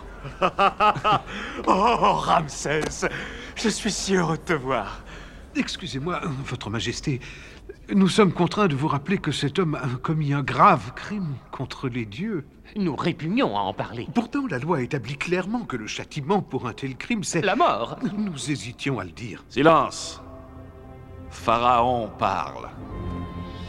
Je suis l'étoile du matin et du soir. Ramsès, Qu'il en soit ainsi que je le dis. Euh, Mélanie, c'est à toi. Pourquoi Oui. c'est moi qui anime tout le podcast là? C'est vraiment J'en sais rien. tout le truc. C'est Moi, je sais pas, moi je suis c'est parce parce que t'es le Je plus bien. énervé. Je sais Je- pas, t'es- non, non, non, t'es c'est pas- à cause de l'intro, mais. euh, T'es parti ok. vraiment euh, Bah, euh, en ouais. et puis moi je te. Jean, il est là. Ah, il j'ai est lâché la bride et je fais cours. Je dois gérer la technique, je Il est, en euh, train de pleurer, ça se voit. Est-ce que vous êtes divertis De l'autre côté, écrivez-nous en commentaire. Votez pour Jean ou Robin. Mettez un pouce bleu si c'est oui, mettez un pouce bleu si c'est non. C'est ça. Si, si, ouais. si vous avez aimé Robin, mettez un pouce rouge. Il y que nous euh, qui le saurions du coup. Vas-y, let's go. Oui, oui, donc euh, moi je voulais parler de, bah, du passage avec le fléau parce que bah, je trouve, on en parlait justement tout à l'heure, que c'est un des passages les plus forts parce qu'on voit des gens mourir, on voit du sang, on voit aussi un phénomène que quand tu lis l'Exode, tu sais pas trop. Enfin, moi je. Je t'interromps deux secondes. Oui. Elle a dit le fléau, c'est les fléaux parce que le fléau c'est une arme. Voilà. Oui, Oui, enfin, euh, t'as compris. Le- en plus, c'est un autre nom aussi dans l'Exode, euh, c'est euh, c'est pas la même chose. C'est Moi, pas je les plaies de l'Égypte? Non, non, je parle du fléau, c'est le. Ah, le fléau. Moi, je l'ai le- toujours appris sur les dix, Oui. le nom des dix fléaux. Non, le fléau, c'est le. Non, le fléau, c'est la, c'est le- l'espèce de matière. euh, la Blanchâtre, matière- yes. la ferme.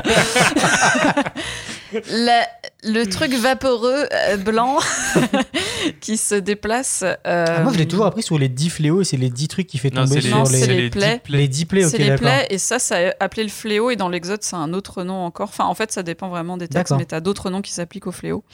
Et en fait, ce, ce moment où justement on voit donc des enfants mourir, et je trouve que la mise en scène est incroyable parce que euh, moi j'ai arrêté de respirer, c'est très très long, pendant tout ce passage au cinéma parce que c'est beau et terrifiant à la fois. Je trouve qu'ils ont bien réussi à rendre le truc dans le sens où c'est un acte de Dieu qui va pas être euh, matérialisé comme tout ce qu'on a pu voir avant avec euh, Des corps derrière. bah, euh, Ah, la lumière ouais, qui descend la- bah, en fait, justement, t'as pas, t'as pas trop de musique. Il n'y a pas énormément de, de, sons, il n'y a pas grand-chose, mis à part les... bah, quand la vie est arrachée au, premier-né de chaque famille, où tu as le...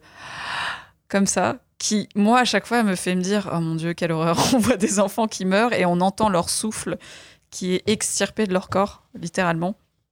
Et en fait, euh, je... déjà, euh, moi, petite, ça me faisait beaucoup penser à, un autre truc qui m'a traumatisé, mais je pense que vous voyez euh, L'Arche perdue. Euh, Euh, Ah, Indiana Jones oui, euh, dans Indiana Jones, quand, les fondent. nazis meurent tous Ouais, et qu'il y a ce qui sort de l'arche là, Mm. vous voyez le truc, ouais. Ah ouais, très Ouais, bien. ouais. Très Bah, bien, très bien. bah, hein. c'est- en fait, c'est trop marrant parce que je pensais à ça et il y a pas très longtemps, j'ai regardé une, une, une vidéo YouTube euh, euh, qui parle de thérapie euh, dans l'animation. Ah bah, pas Et le mec a dit exactement la même chose et en fait, je me suis tournée vers mon conjoint et j'ai fait "Mon Dieu, il a dit exactement la même chose que ce que Je devrais ouvrir une chaîne YouTube, c'est parti. ça. Et, et en fait, euh, c'est terrifiant parce que, comme je dis, c'est beau et effrayant à la fois. Et je trouve que justement, ils ont bien pensé le design du truc parce que c'est exactement comme ça qu'on décrit en général le pouvoir de Dieu dans les textes. C'est que c'est de la, c'est de la, de la, force euh, belle et destructrice en fait.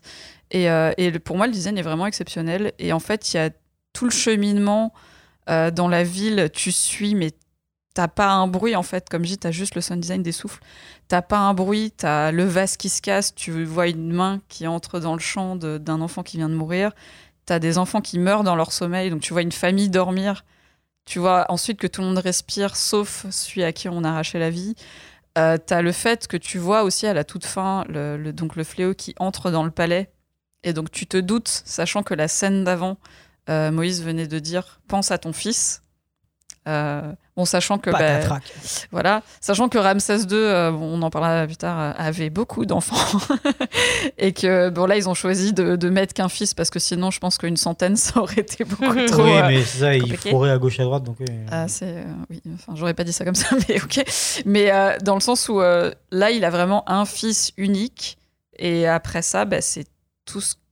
Enfin, en fait, c'est vraiment la fin de tout quoi. Le fléau, c'est la fin de tout. C'est tout ce qu'on a pu prendre à Pharaon. Maintenant, bah, à la fin, c'est son fils et du coup, bah, ça s'achève comme ça. Euh, le fils de Pharaon est mort et euh, là, bah, il décide de dire à, Moïse euh, Tu peux partir, je, te laisse partir parce que là, Pharaon a vraiment tout perdu, sachant que de base, il démontrait à son fils dans la scène précédente qu'il fallait pas plier. Euh, je vais pas dire à la menace terroriste, mais c'est un peu le- dans le sens où en fait Moïse le menace constamment et euh, lui a eu avec Séti Ier et ça on le voit dans les scènes au tout début que s'il est le maillon faible euh, de, de, de la lignée en fait Ah, ça, ok. tout peut s'effondrer. Et en fait, dans la scène où il parle, où son fils arrive et dit euh, c'est pas le monsieur qui a fait tout ça, il dit clairement, enfin, il, il s'affirme en fait devant son fils en disant euh, non, je plierai pas, je laisserai pas ton peuple partir, mais juste parce que son fils arrive. En fait, on le voit s'adoucir avec Moïse quand il commence à parler de leur enfance, quand ils ont échangé des têtes de Dieu et qu'ils se sont fait euh. Euh, là, en fait, son fils arrive et là, il se réaffirme en disant euh, non, je ne laisserai pas partir pour justement montrer à son fils que son père lui a montré à lui, en disant euh, il faut pas que tu plies, euh, faut que tu restes digne et droit, euh, que tu restes sur tes décisions parce que c'est ça un roi d'Égypte. Et, euh, et effectivement, bah, le, fils meurt ensuite. Et euh, c'est vrai que cette scène, elle est très forte parce que tu vois, euh, tu vois Pharaon en fait qui est qui est qui, qui se radoucit et qui d'un coup se raffermit en disant non. Et en fait, il y a aussi ce montage qui moi m'a fait penser, alors encore un autre truc différent, à Tarzan quand Clayton meurt. Je sais pas si vous vous souvenez, où en fait il se débat parmi les, les lianes et euh, Tarzan lui fait Clayton, Clayton, Clayton pour le prévenir du fait que s'il se débat des lianes, il va finir euh, par mourir. Ben là, c'est exactement la même chose, c'est qu'il y a Moïse qui répète le nom de Ramsès plusieurs fois. euh, pendant que celui-ci lui dit euh, non, je laisserai pas ton peuple partir, Moïse lui fait Ramsès, Ramsès, Ramsès, comme si c'était une mise en garde, parce qu'en fait, lui sait ce qui va arriver, il sait ce qui va arriver à son fils, il sait ce que la suite euh, propose. Et, euh, et ça, j'ai trouvé ça super fort, le fait qu'on ait ce montage où il répète son nom, où, toi, tu sais, parce que, bon, spoiler, on connaît tous ce qui se passe dans, cette histoire. Et il essaie de l'arrêter en essayant de le raisonner, mais on sait que c'est trop tard, de toute façon, pour Pharaon qui, qui a pris sa décision, parce que il a cette espèce de complexe de pas vouloir être le maillon qui va faire que l'Égypte va basculer, ce qui, au final, ben, se passe, en fait, justement parce qu'il prend pas la décision de libérer les, les Hébreux. Et euh, tout s'effondre, justement. Donc, euh, du coup, j'aime bien cette espèce de, de- de contraste entre le fait que il rejette en fait cette décision et au final c'est ce qui va mener à l'effondrement de, de- de la dynastie en fait. Et il sera ce maillon faible justement euh, la chose que son père lui avait dit de, ne pas être.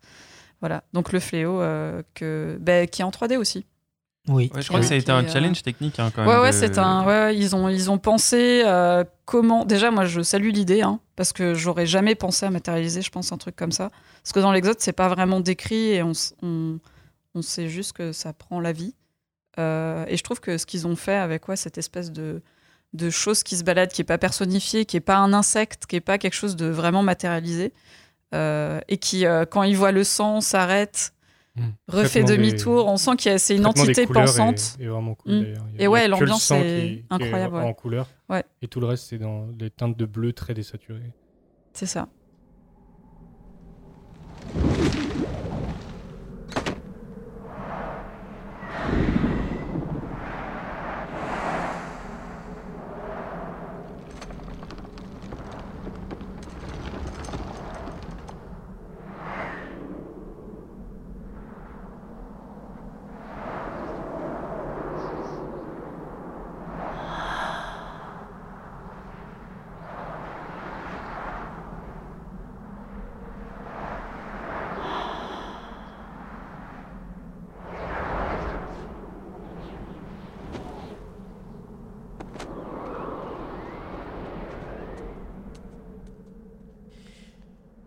Donc, euh, bah voilà, on va pouvoir passer à la potion magique. Alors, gros Nébulix, qu'est-ce quoi C'est euh, c'est quoi que tu nous prépares là, copain Et Mélanie qui va nous parler de l'Égypte Je vais vous parler de Ramsès et des chantiers en Égypte. plus précisément. Et euh, ouais, Voilà. des Vous conditions. avez quatre un heures. petit peu. Ouais, c'est ça. Alors, on va faire une dissertation. Non, c'est après, pas vrai, je- t'as pas 4 heures. Je, pourrais avoir 4 heures. À 5 franchement. minutes max. Si vous me donnez 4 heures, il n'y a pas de souci. Non, non, non. En gros, je vais vous parler de Ramsès, mais on va faire des, enfin, une liste un petit peu exhaustive de ce qu'il a pu faire, entre guillemets, parce que c'est pas Ramsès II qui a construit tout ça, on s'entend bien. Euh, donc, Ramsès, qui est né donc, en moins 1305 avant notre ère. Euh, son père, Séti Ier, donc comme, euh, comme dans le film, hein, Séti Ier. Euh, faut savoir que Ramsès, en fait, il a, il a vécu jusqu'à plus de 90 ans, ce qui est énorme ouais, pour, à cette euh, époque-là. pour, Du euh, coup, il faisait quoi Keto euh, Ouais, il, était, il était vegan. Il avait un super kiné, un super. Non, non, vraiment, en Il faisait plus, des burpees sur on les, l'a- sur les escaliers de. Ouais, juste, des, juste des bons gènes, quoi. Non, mais il a eu entre 66 et 67 ans de règne, ce qui est énorme en fait pour un pharaon. Je Et ça ne bat pas Elisabeth II. Et euh, Il a pas Ah oui. fêté son jubilé. c'est vrai. Elisabeth, mais Ça Elisabeth n'était pas née pendant l'Égypte antique. ça aurait été peut-être différent Ouais, si je c'était le cas. Et Mais, t'as vu la euh, vidéo de Elisabeth tu sais, qui dit bonjour à, côté de tous les présidents américains depuis des années? Peut-être il y a une photo d'elle avec Ramsès. Faudrait chercher. J'imagine bien les hiéroglyphes avec euh, Elisabeth II. Avec son- avec on son habille chapeau fluo, rose. Avec son sac à main et ses corgis. Mais oui, oui, non, non. Pour un pharaon, il a, c'est un règne assez, assez long parce qu'il faut savoir que son fils qui lui a succédé après, je crois, a régné pendant 15 ans. Il a commencé à régner à environ 50 ans. Petit joueur. Euh, ouais, exactement. Et, euh, et donc en fait, ce- euh, Ramsès II est surnommé donc le pharaon bâtisseur parce qu'en fait, il a, il a repris énormément de chantiers, fait énormément de rénovations. Euh, donc comme je dis, pas tout seul, c'est des gens qui ont fait ça pour lui. Et euh, oui, il est surnommé le pharaon bâtisseur, donc euh, non, non, parmi les Aussi la archéologues, tout ça. Valérie Damido de, euh, de l'Égypte antique. J'avais une blague avec les chantiers à Montréal, mais je pense que est mieux. On en a trop fait, on en a trop fait déjà sur les chantiers à Montréal. Euh, donc, euh, euh, petit truc, euh, si vous voulez en parler en soirée. Donc, Ramsès a un nom euh, théophore, qui en fait, euh, c'est-à-dire que son nom contient le nom d'une divinité, Ramessou.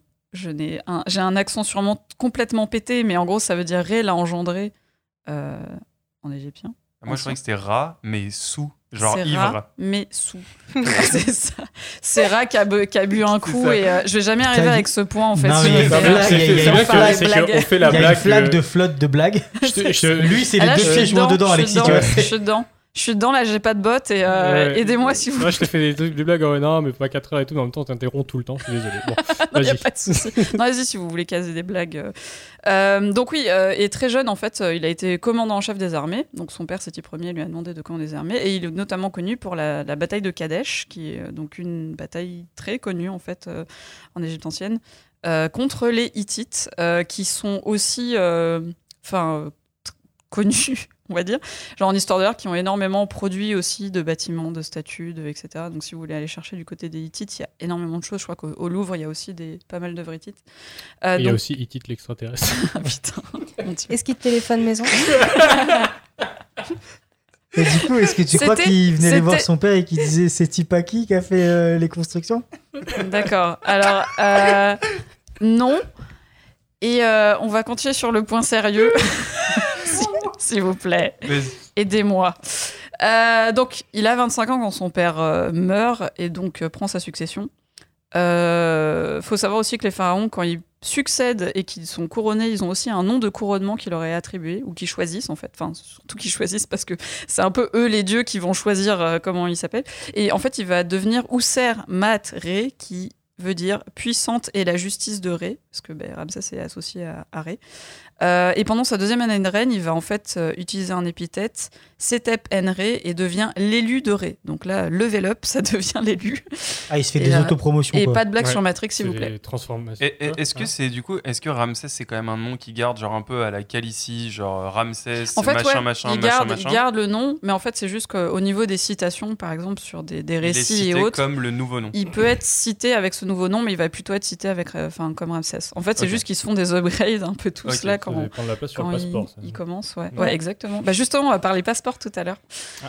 Euh, donc, il va se marier avec Nefertari. euh, qui signifie la plus belle de toutes. Donc là, pareil, un ego de fou. Surtout les parents En avec même confiance. temps, en même temps, t'as vu, euh, t'as vu les dessins? J'ai vu les dessins. Bah, Nefertari. Enfin, les, les représentations. Tu veux dire les représentations oui. Bah, sont, après, euh, ça reste, oui, mais ça reste des représentations. De profil. C'est Ouais, c'est ça, moi aussi, je peux ça, faire un c'est- dessin. c'est- C'est c'est quelque chose qu'il faut prendre avec beaucoup de recul euh, quand on est historien et autres. C'est justement les représentations parce qu'il faut savoir que ça s'inscrit dans une époque et De- que c'est pas forcément littéralement, voilà. Mais en tout cas, effectivement, dans les représentations, elle a tous les canons de l'époque qui font qu'elle est très très belle. Et, euh, et c'est vrai que dans beaucoup de représentations, elle est aussi. euh, on sait qu'elle est importante parce qu'elle a souvent été représentée à, à la même taille en fait que son, que son conjoint, que Ramsès II. Euh, en général, dans l'Égypte ancienne, on représente très souvent les fils et les femmes plus petits en fait que Pharaon lui-même. Et elle, en fait, elle a beaucoup de représentations où elle a à même échelle, même des fois. euh, C'est un truc qu'on a regardé au cinéma, ça. Que quoi C'est génial. Qu'on a regardé au cinéma. Ouais. Ah Genre oui, dans Ouais. euh, Hunger Games, là, la- l'actrice Jennifer Lawrence, elle est plus grande que l'autre acteur. Ça, c'est une question d'ego, ça, je pense. Et en, non, non, et en fait. De croissance, même, et en, plutôt. et en fait, quand tu Oui. regardes le making-of, le gars, il est sur une, une Oui, estrade. Ah oui, ça, Juste pour des- qu'elle soit plus- juste D'ailleurs, au cinéma, ouais, il y a des talons, il y a des talonnettes, il y a tout un tas de trucs qui sont utilisés parce qu'au Euh, niveau des codes, il faut forcément, ouais, Cruise. faut forcément que quand tu fasses ton plan, le mec soit un peu plus grand que la nana. Mais bon, ça c'est une autre histoire. Donc Ramsès II, comme on disait tout à l'heure, qui a eu plus de 100 enfants. Euh, donc pas que avec Nefertari parce que je pense que ça aurait été un peu compliqué. Oui. Mais en fait, il a eu différentes euh, donc épouses. Il a eu même des épouses euh, donc euh, étrangères aussi qui lui ont été euh, offertes pour des négociations et notamment avec les Hittites, euh, de ce qui me semble. Euh, donc voilà. Donc en fait, dans les temples que lui va construire ou rénover, euh, tout va être question de propagande, euh, bah, de propagande parce que c'est l'Égypte ancienne et que c'est- un pharaon.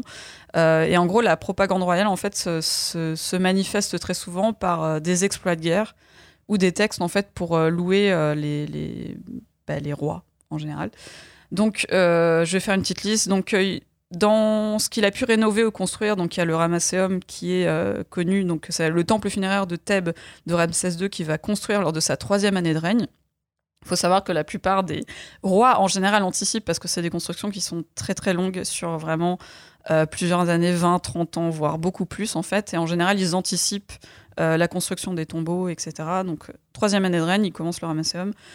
Euh, le temple, les temples d'Abou Simbel, donc qui sont dédiés à Ramsès et Nefertari, et tout à l'heure je vous parlais du fait qu'il y avait euh, donc des constructions à même échelle. On a en fait des représentations de Nefertari sous les traits de la déesse Hathor qui font la même taille en fait que Ramsès, qui lui va être représenté euh, donc sur la façade et dans le temple, et c'est des statues hautes de 20 mètres euh, de haut. donc c'est c'est grand. Je ne sais pas si vous avez eu l'occasion d'aller en Égypte, euh, peut-être voir. Non. Moi, ça Non. fait partie de mes étapes. euh, Moi, je les, ai- je les ai vus, ouais, ces Tu les as vus C'est Ouais, impressionnant. ok. T'es, t'es- ouais, t'es une poussière à côté T'es ouais, t'es petit. Ouais. Sachant qu'en plus, euh, le temple d'Abou Simbel, donc ce qui est incroyable en fait, c'est que quand en fait ils ont voulu construire le, le barrage d'Assouan, donc en Égypte, ils ont euh, euh, comment dire déplacé le temple en entier en fait en 1964. Euh, ça a été demandé par l'UNESCO et par donc une, une, une égyptologue dont je vous parlerai tout à l'heure. Ils ont dé- décidé de le déplacer parce qu'en fait ça allait être submergé par les eaux à cause du barrage. Et en fait ils ont le fait.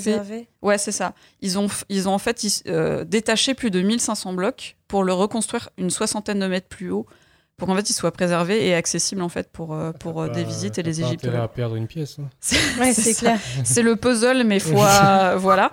Et donc je trouve ça assez fou en fait parce que parce que en fait euh, c'est- c'est incroyable en fait de faire un chantier pareil de redéplacer Ouais. vraiment toute une structure parce que c'est vraiment énorme. C'est quelque chose de vraiment énorme. ils, ils finissent, puis il reste un caillou. Oups.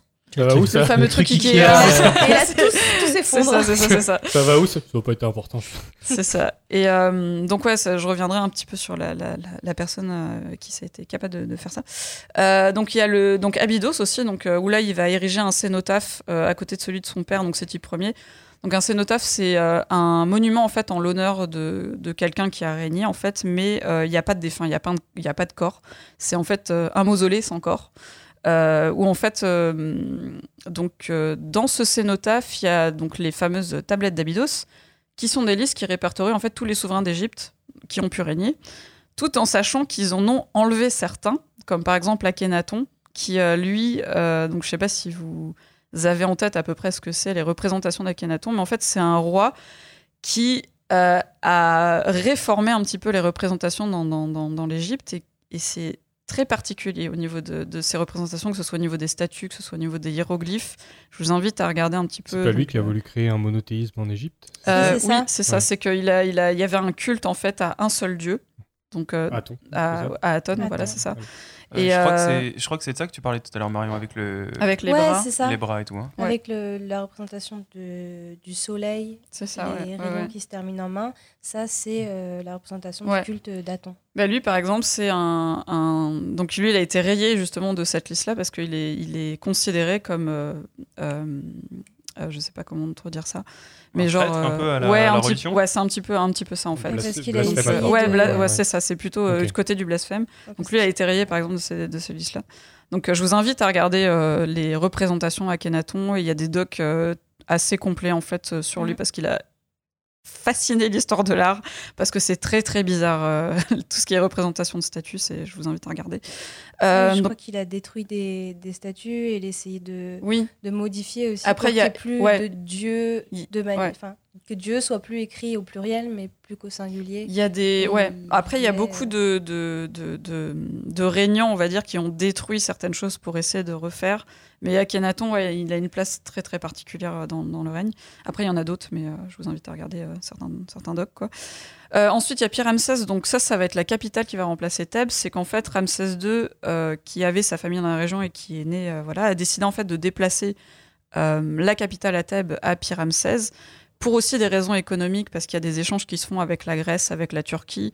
euh, parce que c'est vrai qu'il faut savoir, dans l'Égypte antique, il y a énormément d'échanges. Et, euh, en tout cas, nous, on le voyait en l'histoire de l'art, c'est qu'il y a certains, euh, comment dire, procédés stylistiques et autres qui se, qui se passent. En fait, il y a de la passation vraiment énormément graphique, euh, même au niveau des techniques, de la nourriture, de tout un tas de choses. Euh, et donc, à Pyramsès, donc lui va faire construire euh, d'énormes temples, il va rénover énormément de choses. Euh, et bah, je vous invite aussi à regarder comment est fichu Pyramsès, même si c'est beaucoup de ruines, en tout cas maintenant. Donc il y a aussi Karnak, donc, qui est assez connu, donc le temple d'Amon-Ré à Karnak, où il va rénover et aménager, sachant qu'à l'époque, dans les temples, il y a plus de 8000 personnes qui travaillent dans les temples de Karnak, ce qui est énorme. Donc c'est vraiment des temples et une ville où tout est vraiment pris en charge. C'est une sorte de vraiment euh, micro-ville euh, religieuse, on va dire. Est-ce que c'est, est-ce que c'est, euh, comment dire, un petit peu comme dans le film, est-ce que c'est majoritairement des esclaves qui bossent sur ces chantiers? Alors justement, non. Et ça, je vais y venir après. Euh, mais ouais, je, je- je vais juste finir ma, ma petite liste. Euh, donc euh, là, il va aménager donc, des colonnes monumentales, euh, donc 134 colonnes de 24 mètres de haut, 10 mètres de diamètre. Donc vous voyez les, les gros trucs. Donc je sais pas si toi, Robin, tu as eu l'occasion de les voir, mais c'est Ouais, ouais. énorme. C'est des caissons en fait qui sont vraiment énormes. sur lesquels donc il va inscrire bah, ses exploits de guerre, donc notamment la guerre de Kadesh, etc. Et c'est très impressionnant en termes de, de comme, comme tu disais tout à l'heure, on se sent vraiment très très très petit que à les, côté de ça. euh, les inscriptions sont encore visibles aujourd'hui Oui, il y a temps les, tout- ouais, tout il y a des, des choses qui sont parties parce que bah, après il y a une histoire aussi de pigments, Oui, oui, euh, ouais. de bah, du siècle qui passe parce qu'en fait avec les pillages, Le avec soleil, euh, euh, le- voilà aussi parce que le pigment, bah, en fait vu que c'est bah, tout ce qui a une couleur en fait est, est photosensible. C'est pour ça que des fois on, on entretient aussi certaines pièces de musée hautes dans des dans des pièces sombres avec des éclairages adaptés. Euh, système de LED ou pas, on, s'adapte parce que justement la photosensibilité fait que le pigment se détériore et on peut perdre la couleur. Mais euh, sachant que ça, ça a été conservé. Je crois que même il y a une mosquée qui a été construite euh, à cet endroit-là où ils ont, qui a brûlé. Enfin, À travers les siècles, il se passe tellement de choses entre des milliers et des milliers d'années qui se passent, et comme on disait, ben, beaucoup, beaucoup de pièges aussi. Ensuite, Luxor, donc il a ajouté des obélisques, pylônes, des colosses. Enfin, lui a ajouté énormément en fait de statuaires monumentales. euh, parce que gloire, euh, gloire à Pharaon. Petite compensation, peut-être. Bah, après, un de ces possible. c'est les obélisques de Luxor qui ont été euh, récupérés par Napoléon. Ah oui, Luxor, bah oui, c'est c'est le, le- bah, un des obélisques qui se trouve sur le place de la ça. Concorde, et en fait un des obélisques qui a été initié donc euh, en, en termes de chantier par Ramsès II. D'ailleurs. euh, Rends l'obélix, Napoléon. Non, mais d'ailleurs, euh, vous savez comment ils l'ont transporté ce truc-là? Parce que mm, à l'époque de Napoléon, comment tu transportes un obélisque? Bah, par voie maritime. Ouais, mais comment tu fais? T'as pas des bateaux de cette longueur? Mais plusieurs utilises bateaux. Ils l'ont coupé en plusieurs bouts. Ils l'ont coupé. Ils l'ont coupé. Ah, Bah, eh ben, Il y a beaucoup Comment- de trucs comme ça. Comment hein. tu coupes de la pierre à l'époque de Napoléon Ben, en fait, avec des. En euh, dynamite. tu, tu scies jusqu'à ce que ça se. il y avait pas de scie à pierre. Non, non, Ah, bah si, ont- ça existe en, en Antiquité. Ouais, mais ils ont pas fait comme ça. Ils ont fait des trous dans, tout autour de l'obélisque. Ah Ils ont mis des bouts de bois Et des- et ils foutent de la flotte. Et le Par- bout de- et- Ouais, non, ils foutent de la flotte, le bois il gonfle et ça coupe la Ah, pierre. donc par capillarité euh, de la pierre, ça pète euh, non, les par trucs. quel... non, c'est tu fous de la flotte sur le bout de bois que tu as mis dans le trou, le bois il gonfle. Ah, et le en fait, bois à qui force de prendre de l'espace, ok, ok, ok. ça coup, ça la finit par éclater, ok. C'est très ingénieux, mais s'ils pouvaient faire un trou dans la pierre, ils pouvaient la couper. Au final. Non, non, parce que tu, malins, donnes, les tu, gars. tu fais juste un. Ouais, mais je pense que ça fait plus net parce que. La coupure, elle est vraiment nette en fait. Comme Ah, ça, quand d'accord. tu ça. recolles, tu vois aucune, euh, aucune Parce que bah, dans l'Égypte antique, c'était un peu le, le même système aussi. C'est que des fois, en fait, ils faisaient plusieurs trous. Et après, soit ils faisaient par éclatement pour détacher la pierre pour avoir quelque chose de net justement au niveau de la coupe. Et euh, ouais, tu définis vraiment ton plan de coupe. Et c'est vrai que ouais, le bois, euh, c'est super ingénieux. C'est pas bête. Bon, même si. euh, arrêtez de prendre des œuvres qui sont pas. Oui, c'est ça.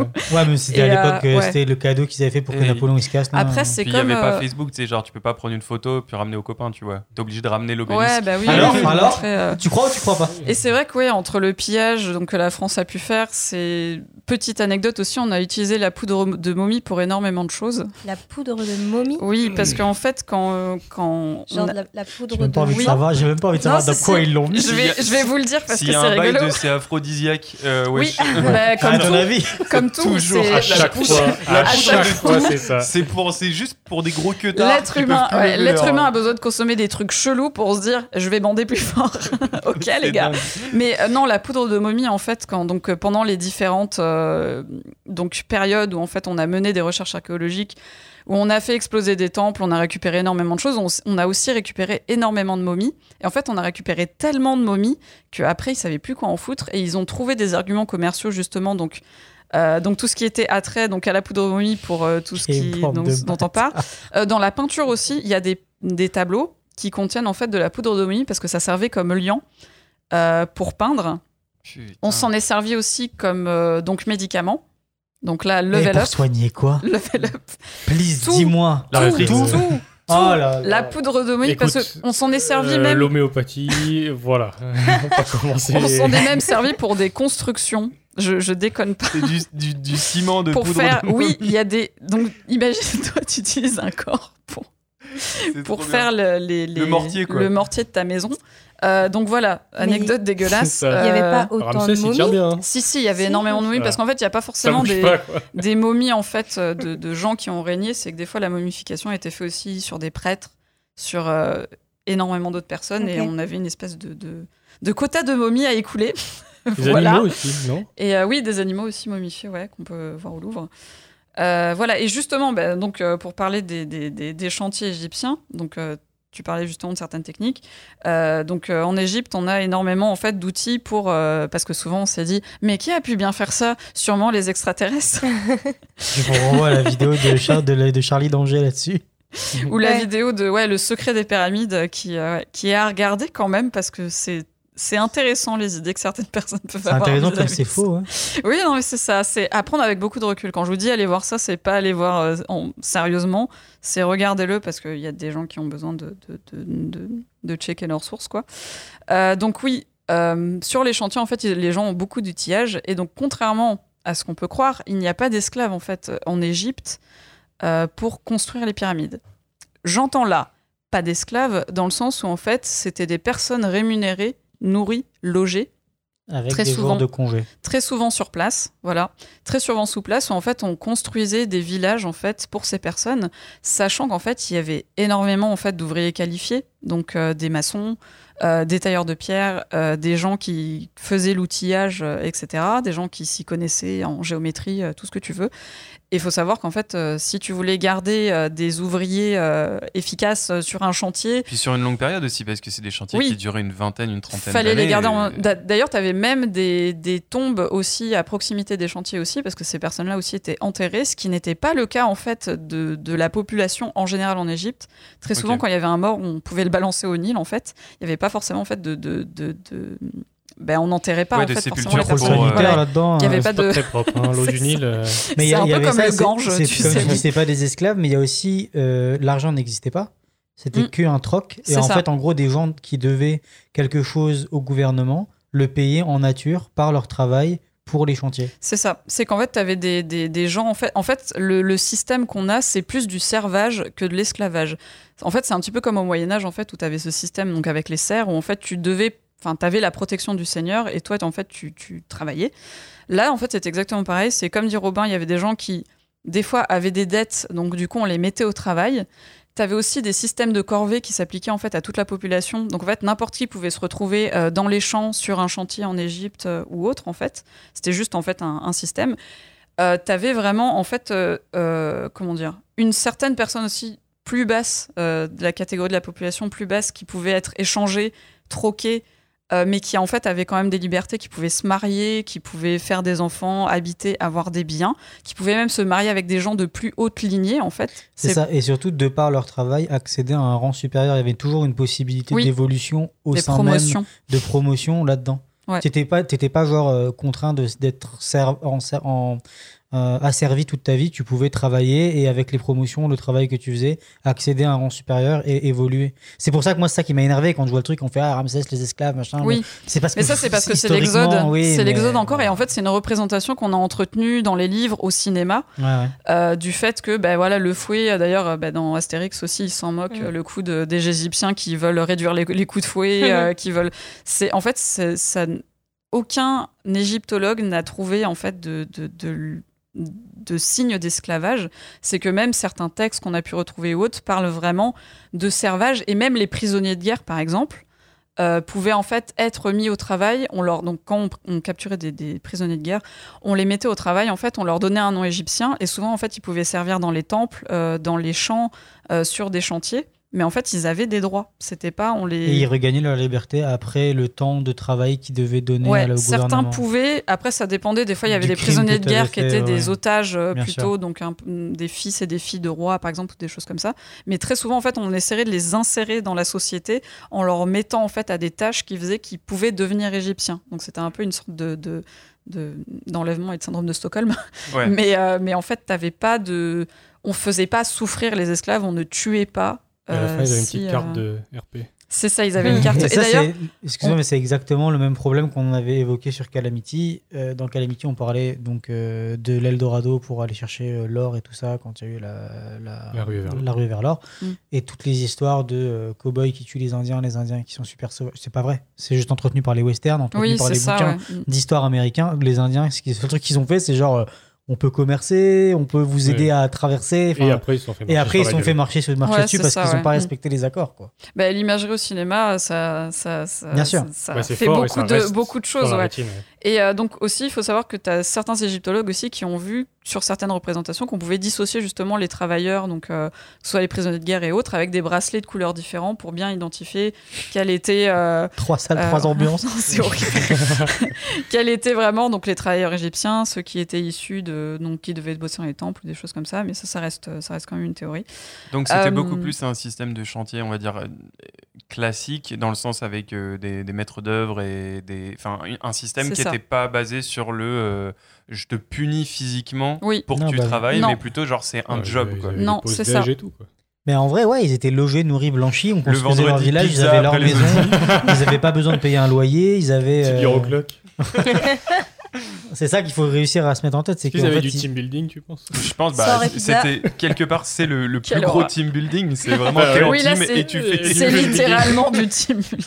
Mais en même temps, ça fait du sens parce que comment tu veux construire de tels monuments, des trucs où les gens se demandent en- et arrivent encore à se dire avec les technologies qu'ils avaient, c'est pas possible, sans avoir des gars qui, qui s'y connaissent en Oui, maths, qui s'y des connaissent, gars qui, oui. qui Oui, s'y connaissent sûr. Je en peux pas prendre un mec euh, au pif dans la rue et dire Ouais. euh, bon bah les gars on va, on va construire une pyramide. Bon, ouais. Sachant que sur les chantiers aussi, il y a, y a- y a- y a- donc, ouais, il y a pas mal de, de mythes et légendes et tout.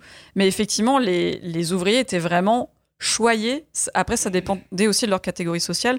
Mais par exemple, j'ai trouvé un texte de, donc de, Ramsès II s'adressant aux ouvriers développés. Je vais vous le lire très très rapidement.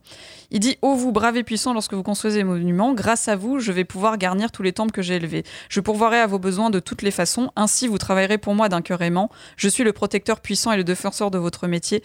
Je connais votre besogne, dure et utile, et je sais que le travail est chose réjouissante quand le ventre est plein. Pour vous, les greniers seront gonflés de blé. Chacun d'entre vous aura des provisions pour un mois. J'ai aussi empli les magasins de toutes sortes de choses, des sandales, des vêtements, de nombreux onguents, afin que vous puissiez oindre vos têtes. J'adore, ce mot, oindre. Vos têtes. Je me oins comme s'il n'y avait point de lendemain. Votre tête tous les dix jours. Vous habiller de neuf chaque année et que vos pieds soient fermes chaque jour. J'ai aussi mis en place un nombre personnel pour subvenir à vos besoins. Pour vous aussi, sans cesse, la Haute-Égypte navigue vers le delta et le delta vers la Haute-Égypte avec des cargaisons d'ogres, d'orge, pardon, d'épeautres de froment, du sel, des fèves en quantité innombrable. J'ai fait tout cela afin que l'on dise que vous prospérez, tandis que d'un seul cœur vous travaillerez pour moi. Donc en gros, Ça, ça a vraiment pas changé quoi. Euh, la- J'étais en train de me franchement, faire- c'est la seule C'est réflexion. j'ai même réflexion. c'est vraiment. qui j'ai- a- l'impression- d'avoir les meetings, Ouais. tu sais, où les mecs ils font franchement les gars, vous faites un job un de ouf. super travail. On est une Euh, grande famille. Ouais. On va, on va, on va ramener des bières, on va faire un team building, Sauf que c'est grammaticalement et mieux, mieux branlé. Oui, carrément. Ouais, avec des verbes un peu plus. C'est ça. J'étais là, je l'ai déjà lu ce Mais donc là, c'est pareil, c'est un, c'est un texte. Donc, comme on parlait tout à l'heure de glorification de propagande, c'est un petit peu la comme la ouais. bataille de Kadesh, où en fait, il y a beaucoup de spécialistes qui se disent qu'en fait, il ne l'a pas forcément gagné. Mais forcément, si tu reviens perdant à une bataille, il faut que tu dises Ouais, on a quand même capturé beaucoup de gens, on a quand même tué beaucoup d'ennemis, etc. Ouais, Donc, il y a beaucoup de, zones d'ombre. Ouais, c'est ça. Ouais. Et après, il faut savoir que c'est de l'histoire. Les éléments historiques qu'on trouve, c'est pas des faits. C'est que ça dépend de beaucoup de sources, de, de, de sources de différents pays. Il faut les confronter, il faut faire énormément de travail aussi. Donc voilà, donc je trouve que c'est intéressant parce qu'effectivement, il évoque le fait que il sait qu'ils sont utiles, qu'il y a du besoin, que, que, que tout ça. Oui, c'est un, c'est un- j'allais dire un échange de bons procédés. C'est, disons qu'il y, a une- il y a une conscience que les deux sont valables l'un pour l'autre. Il y, C'est ça. a, il y a une dynamique entre les, les deux. Quoi. Il y en a qui Mais- travaillent pour avoir euh, à manger, pour avoir tout ça, et a- l'autre reçoit. Ouais, mais il y, a sa somme du percep- travail. il y a sa perception à lui qui a écrit le texte. c'est ce Oui, oui. disait, euh, Non, non, bien sûr. C'est un mail Je- pense que le mec en boss bas- qui l'a écrit et toi tu regardes le mec, tu fais bah tu te fous de ma Oui. gueule en fait. Et que- c'est vraiment. bah, il est où le mois de, de, de victuailles dans le grenier là? Parce que Ouais. en fait, ça fait six mois qu'on a plus Ouais. rien. C'est ça entre ce qui est dit et puis après, comme je disais, il y a différentes en fait euh, ben, classes en fait qui font que certains ont plus de droits que d'autres. C'est un peu la ferme des animaux, tu vois. C'est certains ont droit à plus et d'autres un peu moins. Mais euh, clairement, en fait, beaucoup d'experts disent que non, l'esclavage, euh, non, c'est plus du servage, même si c'est pas. On dit pas Ça que les conditions plus étaient fun, top ouais, top, ouais. voilà, parce que Donc- travailler sous le soleil en Égypte. euh, Est-ce qu'il y avait donc Oh, pas du tout d'esclavage euh, à cette période Ou est-ce qu'il y en avait, mais c'était pas ce qui était utilisé pour construire De les... ce que j'ai pu lire, c'est quelque chose qui est arrivé dans une période beaucoup plus tardive, euh, au 5e et 6e siècle. Euh, Alexis de grand qu'elle est animatrice comme nous, hein, elle n'est pas. Ouais, mais je me dis, tu vois, euh, là tout de suite, il y a- il y, a une relation, tu vois, Ouais, de, non, de- de- je- de je- profs et d'étudiants, et là j'ai envie d'en savoir plus. Non, moi je suis plus historienne de l'art dans euh, le délire, va à mais la euh, librairie Mont-Royal. voilà, je, je donnerai des bouquins, euh, tu te renseigneras tout ça. Euh, donc oui, donc pour ensuite euh, donc revenir sur les chantiers, effectivement, il y a énormément d'outillage aussi, et vous saviez aussi que euh, les pierres taillées euh, en Égypte ancienne, donc euh, pour les pyramides, etc., sont les pierres de façade. Euh, dedans, en fait, c'est du gros œuvre assez grossier. Où, en fait, des fois, on venait un peu colmater avec des restes de gravats et des mix de tout un tas de choses. Mais ils ne taillaient pas systématiquement toutes les pierres, en fait, pour faire les pyramides. C'est juste que l'accès aux salles et autres devait être soigné et forcément tenir. donc, les maçons euh, avaient des, des, des Ouais, ça des choses ça. Sacré- tombeau euh, sera votre tombeau. Dès que j'entends tombeau, c'est ce à quoi je pense. Vous voulez dire bande de chacals, vous allez tous mourir comme Mais des bon, chacals, euh, mais ça joue deux fois chacal. C'est ça. Et euh, On donc, dit pour- des chacos pour aussi parler de tombeau, ça c'est pareil, quand j'entends chacal, j'arrive pas à faire autre chose euh, de mon cerveau. Pour reparler de, donc, de, de la mort aussi de Ramsès, donc mort à plus de 90 ans, complètement défoncé le monsieur, euh, parce qu'en fait, quand on a étudié en fait sa momie, euh, on a vu aussi que pour euh, le, le gars qui s'est, enfin, les personnes qui se sont occupées donc de sa momification, crémation, tout ça, ont dû lui briser la nuque. euh, pour, euh, pour faire tout un tas de soins à la momie, etc., Après, à son corps. il était déjà mort. Marion Parce a que- eu ouais. mal pour, euh, pour un mort. tu veux la réalisation de. Ah, mais il était déjà mort, ça va. alors. Oui, non, c'est sûr. Mais en fait, on a, on a vu qu'en fait, il avait eu une infection euh, mandibulaire, qu'en fait, il était dans un état assez euh, pitoyable, parce que c'est vrai qu'en Égypte antique, niveau soins dentaires, ils n'étaient pas au top euh, du top. Euh, et il y 90 avait ans, euh. énormément de gens qui mouraient en fait dû à des infections et des choses comme ça. Il avait aussi des maladies au niveau des os. Je vais pas vous dire les termes exacts parce que ça sert pas grand chose. Mais en gros, il avait vraiment la colonne. Il était très voûté. Il était vraiment bon. Il est vieux. il était vieux. Vous donc- pas d'ostéo en Égypte? C'est ça. Donc à sa mort, il va être enterré dans la vallée des rois. Sa tombe va être pillée plusieurs fois parce que forcément, il se passe des milliers d'années avant qu'en fait on la redécouvre euh, en 1737 environ. Mais du coup, est-ce que Euh, c'est pas les pilleurs de tombes qui l'ont découverte? Bah du coup oui, c'est ce qu'on peut dire. Mais quand des gens blancs découvrent des gens, euh, Ah oui, c'est une découverte en fait, ça se passe comme ça. Euh, donc sa tombe va être donc plusieurs pillée plusieurs fois donc dès l'Antiquité en fait. Euh, on va et plus tard on va déplacer aussi sa momie. Euh, Il y a la théorie comme quoi en fait des prêtres ont déplacé sa momie pour le mettre à l'abri justement du pillage. Donc en fait on va redécouvrir sa tombe en gros. Euh, donc c'est une des plus grandes de la vallée du roi. Elle fait 686 mètres carrés. Euh, ce qui est énorme en Bah, fait. C'est quand même vachement plus grand que mon appart, quoi. Ouais, Mm. ouais. J'espère. Ça- ça- Pour ça vous- je vous vit invite plus. aussi à regarder la, la tombe. Euh, autre anecdote aussi, la, la momie va être amenée à Paris. Euh, donc en 1976. Donc elle va prendre l'avion parce qu'en fait quand elle est découverte, elle est amenée au Caire, au musée du Caire, et en fait on va se rendre compte que les conditions ne sont pas du tout optimales pour euh, accueillir une momie. Elle va se détériorer.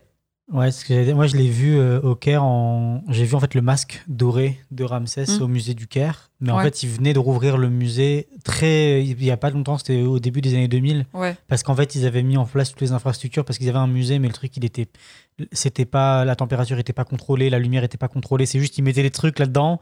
Mais tu fais, ouais, mais attendez, Du c'est des trucs qui ont besoin de vraiment beaucoup de soins et de d'avoir une, un contrôle de la température Ouais. parfait, un contrôle de la chaleur. Surtout, tout ça là. surtout en fait les éléments en général qui sont issus de milieux on va dire particuliers, que ce soit l'eau par exemple pour les dracars vikings qui ont été découverts, si tu les sors, euh, le truc fond directement. Euh, là en fait c'est des environnements fermés, une tombe c'est vraiment euh, une hydromie très particulière, de l'air aussi qui est particulier. Si tu ouvres ça, que de l'air s'en- s'engouffre, que ce soit des matières comme la pierre, comme le bois ou autre, ça peut se détériorer, genre vraiment des réchefs quoi.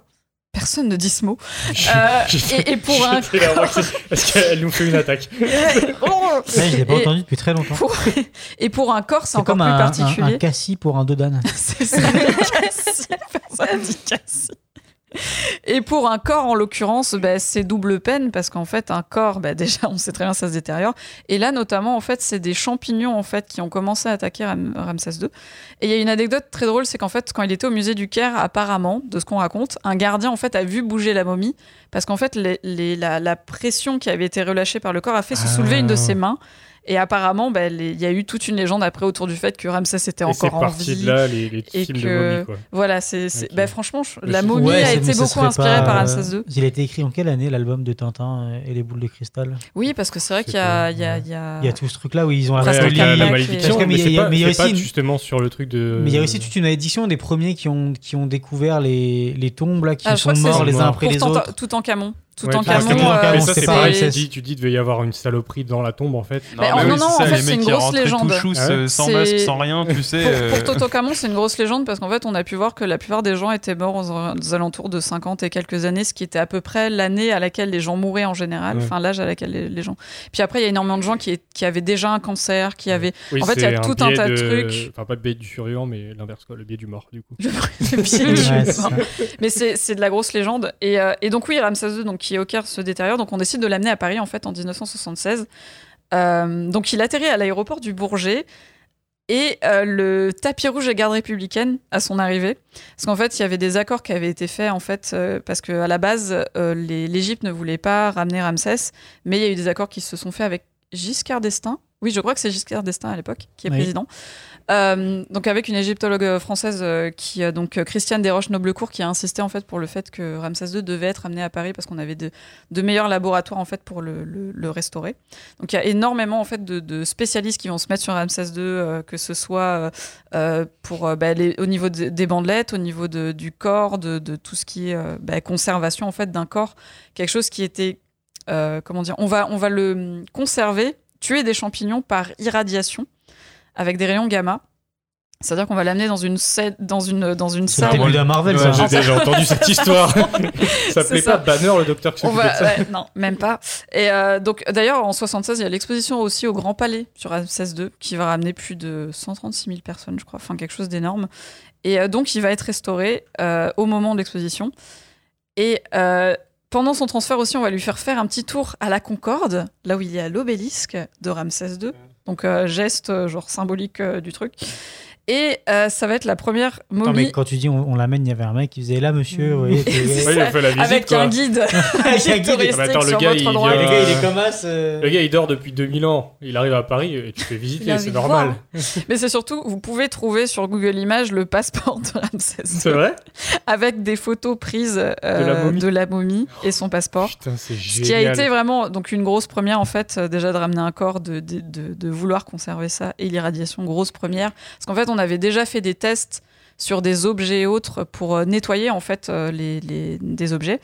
Et là notamment sur un corps on va prendre donc des momies moindres qu'on a déjà à Paris et faire des tests en fait sur des organes réels pour voir si ça va pas ajouter de la destruction. Et en voyant en fait que justement ça règle le problème des champignons, donc qui s'étaient notamment insérés dans les bandelettes et autres, euh, on va voir en fait que ça fonctionne et euh, que Petite ça crée pas un super héros. petite pensée pour, euh, pour les cobayes qui ont quand même survécu Ouais, 2000 ans ouais. pour se faire cramer la gueule à coups de, de, rayons de- gamma. de rayons gamma parce qu'ils sont moins importants que Ramsès Oui. que, que- c'était qui Oui, mais après en fait c'est des c'est un process qui ne justement ne bah, tue en fait de la matière organique, mais étant donné que Après, c'est ils momifié, très bien a aussi. pas de- euh, Ouais. C'était il y a pas il y a, il y a quelques années, ils ont retrouvé une euh, encore un, un autre type de momification en Asie, Mm. des Ah oui, siècles les- après.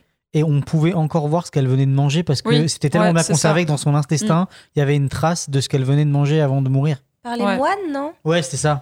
Et du coup, Ouais. c'était quoi? Je sais plus, mais je trouvais ça impressionnant de des- te dire putain, le truc est mort il y a. des fruits, des, des... Non, des épines de pain ou Ouais, c'est ça. ça D'accord, avant ouais. de Ouais. mourir. C'est fou. Ouais, parce que par radiographie, maintenant, on peut faire énormément de choses. Euh, quand Ramsès II a été ramené, on pouvait pas faire de radio euh, pour l'instant. Donc, en fait, ils ont mis une petite caméra pour étudier l'intérieur, voir comment, euh, comment Ah restaurer. bah il est foutu pareil que nous. restaurant tout ça. et, euh, et ouais, donc, euh, ouais, première momie à avoir un passeport. Donc, je vous invite à aller Je regarder. suis le- trop curieux. J'imagine la- l'agent de la préfecture qui a fait le passeport, tu sais. Qu'est-ce que c'est que cette pas photo bien. Monsieur, il faut Mais- pas sourire sur la photo. Euh, Ça rentre pas tout le. Michel. Michel, euh, viens voir. Je crois qu'il y a une erreur sur la date de naissance. C'est pas possible. C'est pas les mêmes normes. Pas, euh, ça, ça, ça, je peux pas euh. les rentrer. L'ordinateur, il me dit non. L'ordinateur, il va pas au-delà de 2000. Ah oui, et aussi, euh, dernière chose, c'est qu'en fait, les cheveux de Ramsès II sont roux. Oh, Et wow. on c'était a- un petit rouquin. On a Ah, fait il a des- pas d'âme On a fait et ju- justement, on a on a fait des études là-dessus. C'est qu'en fait, donc on pensait donc qu'il se donc déjà se colorer les cheveux à l'époque, mais c'est surtout qu'en fait la couleur rousse était associée euh, donc à, à Seth euh, et était vue comme, je vais dire ça généralement, à un mauvais présage entre guillemets.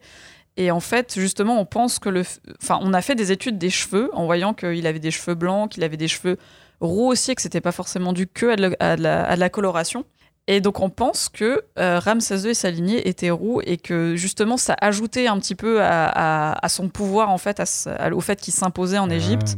Euh, voilà, Ah mais ouais, ça, ça reste. euh, surprenant. ouais. euh, de Ouais, voir ça. parce Ça reste qu'il peut-être une théorie, euh. beaucoup de, de roues à l'époque. attendant, il, Non. était roux, il a vécu Région 90 du ans. Parenthèse, je m'excuse, hein, les, les roues ont une âme. Charlotte, si tu nous écoutes, pardon. je t'aime, tu me manques. Donc euh, ouais, voilà, voilà, voilà.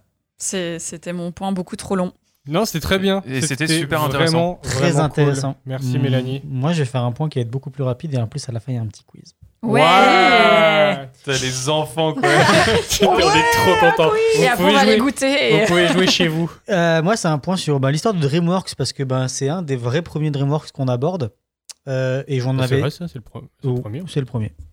Pas compliqué. Ouais. Euh, donc, bah, je vais vous raconter l'histoire. Alors, si vous avez écouté l'épisode de Fantasia, si vous l'avez pas fait, abonnez-vous, euh, mettez la cloche et allez Et écouter l'épisode. Parce que Prenez- et allez voir la grailler quand même parce qu'il est rétrospective, long. Et allez voir la rétrospective de Disney en l'an 2000. Donc, on finissait là-dessus, c'est que euh, en 2000, euh, de Disney découlent deux compagnies emblématiques que sont Pixar et DreamWorks. Du coup, je vais reprendre à partir de là. Donc, Katzenberg, que je vous ai présenté dans l'épisode de Fantasia, il part de chez Disney parce qu'il peut pas être le PDG, donc d'un coup, il dégage. Et, euh, donc, il part de là. D'un autre côté, il y a un petit gars qui s'appelle Spielberg, qui lui, il enchaîne les succès, de, les succès en film depuis 10 ans. Des trucs comme euh, Jurassic Park, Les Dents de la Mer, rencontre du type, euh, ouais, Il voilà. cite aussi. Comme et on de l'autre côté, il y a un gars qui est beaucoup moins connu, mais qui s'appelle David Geffen, qui en fait, lui, a une maison euh, de disques à son nom, du coup, qui lui revend sa boîte de production en 94. La petite histoire, la légende raconte que, je sais pas à quel point c'est vrai, mais je l'ai un peu lu partout, mais je sais pas à quel point c'est vraiment vrai, que c'est Robert Zemeckis lui-même qui s'est dit, bah vas-y, on va les présenter tous les trois, parce que, euh, voilà, et que... et- et ça, ça c'est le- le- l'extra luxure que c'est soi-disant pendant un repas à la Maison Blanche qu'ils ont dit Ok, on va fonder DreamWorks SKG. SKG pour Spielberg, Katzenberg Vraiment et un- Geffen. Ah, je crois que j'avais une vidéo là-dessus. vraiment ouais. incroyables Ouais. les Américains quand ils te racontent une histoire. Faut vraiment que ce soit Ouais, over the ouais, top c'est dans ça. tous les Mm. sens. Ah oui, d'ailleurs, c'était aussi le début de la guerre du Vietnam. Il y a une bombe qui est tombée dans le jardin à côté, quoi. Alors avant ça, Spielberg, il faisait déjà des films d'animation. On a eu l'occasion d'en parler pendant l'épisode sur euh, Balto ou euh, les quatre dinosaures et le cirque magique. Donc à Emblemation à Londres. D'ailleurs, euh, coréal de, de, ce, de Prince d'Égypte, Oui. Simon Wells, coréal de 4 dinosaures et Cirque Magique. Et euh, comment, comment elle s'appelle la fille Brenda Chapman. Qu'est-ce qu'elle a fait après? Elle, elle a fait Rebelle. Rebelle. On en Pixar. parlera un peu après, je vous en reparlerai d'elle. Euh, donc Spielberg faisait déjà de l'animation à Emblemation à Londres avec son petit studio, c'était que de la 2D et tout ça, mais c'était voilà, on en a parlé dans les épisodes de Balto, tout se recoupe au bout d'un moment, ça perte de vitesse et tout ça, donc le studio a fermé. Et donc ce qu'ils ont fait, c'est qu'ils ont gardé tous les animateurs qu'ils avaient, dont notre cher Christophe Serran, si tu nous écoutes. Ouais. Euh, on pense à toi, Ouais. Euh, viens, dans un, viens dans un épisode, t'es plus que bienvenu évidemment. C'est clair. Euh, qui donc s'est barré euh, aux États-Unis. Ils ont été pas rapatriés parce que c'est pas leur patrie, mais ils ont été transférés aux, aux USA. Et du coup, c'est quoi le premier film de DreamWorks SKG Le tout premier? Le Alors, tout premier. Je pense. Fourmise Ouais. J'ai j'aurais dit DreamWorks SKG. Ah. Ah, Alors moi j'avais DreamWorks, mais j'avais pas DreamWorks SKG. C'est un film qui a floppé, qui s'appelle Le Pacificateur. Oh, on dirait. C'est que euh, oh my god. Et ça a floppé Ça complètement. fait un peu de Mm. Judge Dredd, je trouve. Ouais, c'est ça. Mais c'est là qu'on voit pour la toute première fois, sur demande de Spielberg, le logo de DreamWorks où il voulait un enfant qui pêche de la Lune. Ah. Et comment il a fait ce logo? Bah, Il a été voir son pote Lucas et lui dit T'as pas une compagnie de 3D qui pourra me faire le logo? Et donc ça a été fait par ILM, tout ce Ah. logo de Ah, l'enfant qui yes. pêche. En 96, DreamWorks achète euh, des parts de Pacific Data Image, un studio d'animation numérique, et donc DreamWorks Animation est né. Et deux ans plus tard, il y a deux films qui sortent, que sont Fourmise. Fourmise. et Prince d'Égypte. le Prince d'Égypte qui sort la même année. Maintenant, petit quiz, parce que là, en fait, on arrive dans une guerre. Une guerre Disney, pas Disney, parce que Pixar n'est pas encore Disney. Hmm. Et donc, on a une guerre Pixar-DreamWorks, qui sont DreamWorks qui offre une réelle alternative. Quand Fourmise est sorti, qu'est-ce qu'a sorti Pixar Mille une Mille. Quand Nemo est sorti, qu'est-ce qu'a sorti DreamWorks Euh, Gang- de requins. Quand Souris City est sorti, qu'est-ce qu'a sorti Ah mon Pixar dieu. Euh, Ratatouille. Ratatouille. Ratatouille. Quand Monstre vs Alien est sorti, qu'est-ce qui a sorti euh, Pixar Bah, Monstre et compagnie. C'est là, c'était un peu dans l'autre sens, du Ouais, coup. ouais. Et quand Madagascar est sorti, qu'est-ce qui a sorti Disney cette fois Euh, ah, c'est pas le truc, le. Ah, C'est un flop qui, horrible. est- qui est horrible. Ouais. Avec euh, Ah, bah, la le- ferme, la vie aux zoo, ou je sais pas. non Non. The Wild. The Wild, voilà. Purée. Ah ouais là là, The Wild. C'est vrai qu'il y a eu ce C'est- film. Je crois que ce film, Mais est personne n'en a jamais est entendu parler. C'est un truc de. Il est sorti après, mais c'était oui, un flop Ouais, monumental. ouais. Donc, en gros, il y a cette guerre qui arrivait. Tout le monde dit c'est la guerre Pixar, euh, euh, Disney, euh, DreamWorks. C'est pas vrai parce que Pixar a été racheté par Disney seulement en 2005. Mm. Donc, avant, il y avait plein d'autres films ça, qui Oui, ont oui. été déjà faits, mais c'était vraiment cette guerre de la 3D. Et moi, je me souviens quand j'étais petit, je disais Ah, Pixar, c'est un peu plus rond, alors que DreamWorks, c'est un peu plus carré, les designs. Et tu sais, tu, vois, tu voyais ça dans Gang de requins, Nemo, c'était toujours moi c'est comme ça que je les différencier quand je Ah, gang de rock. Euh, moi, j'ai une petite anecdote sur Monstre vs Alien qui n'est pas le sujet, mais qui m'a fait rire. C'est que j'ai un des subs d'animation avec qui je travaille qui a animé dessus. Et c'était un film euh, où c'était encore les, les débuts et qui, qui a très vite arrêté parce que c'est mort dans l'œuf de faire les films où on allait voir les films en 3D avec les lunettes. Ouais. Du coup, il devait animer avec les lunettes. Pas, il devait pas animer avec les lunettes, excusez-moi. Il devait aller en délise, mais vraiment, c'est comme quand tu rentres dans le cinéma, tu Oh. mets tes lunettes et tu regardes ton plan en 3D et tu sors de la salle de l'élise et tu remets les lunettes dans une boîte. Et en fait, il m'a dit c'était un enfer parce que toutes les directions de regard étaient pas bonnes. Parce que dans notre écran en 2D, c'était bon, Oh. mais dès que tu le voyais en 3D, il regardait complètement à côté. Oh. Du coup, on devait animer à peu près pour être sûr que c'était ça. Et donc, il a dit c'était un enfer d'animer là-dessus. Alors que maintenant, on a une caméra au milieu. Voilà, c'est ça. 3D. Euh, da- après, très simplement, au niveau de la distribution, bah, au début, c'était Paramount qui distribuait, puis après, ça a été la Fox. Et puis après, euh, bon, qu'est-ce qui arrive? Le gros, le lourd, le gras, le Shrek Ouais. qui Ouais. débarque, qui Mm. explose le Mm. box-office et qui lance DreamWorks vraiment à fond parce que donc il y a eu euh, Fourmise et le Prince d'Égypte, après on a eu Eldorado, on a eu Spirit, donc ils ont quand même continué dans la 2D jusqu'à ce qu'ils switchent complètement à la 3D parce qu'ils ont vu que la 2D bah, c'était en perte de vitesse, comme Disney s'en est rendu compte un peu trop tard. C'est pour ça d'ailleurs que DreamWorks a réussi à reprendre le pas sur Disney parce que bah, ils ont fait le switch assez vite. Euh, alors que bon, qu'est-ce qui petit quiz encore une fois, c'est des quiz dans le truc. Qu'est-ce que pendant que Shrek est sorti, qu'est-ce que Disney a sorti? 2001 Ouais. euh, Ah, Tarzan d'ailleurs. 99. Ouais, mais c'est pas ça. En 2001. euh, Ah, je me souviens qu'ils avaient perdu l'Oscar d'ailleurs. Ouais, c'est Shrek Ça- qui l'a eu. Bah, Ouais, en c'est ça. 2001, ils ont sorti Atlantis. Atlantis. ouais. Ah. Ah oui, c'est vrai. Il n'y a pas eu de trésor en tête au 2000 trésor, Et ouais. Et, et- et l'incontournable, La Belle et le Clochard 2. Deux.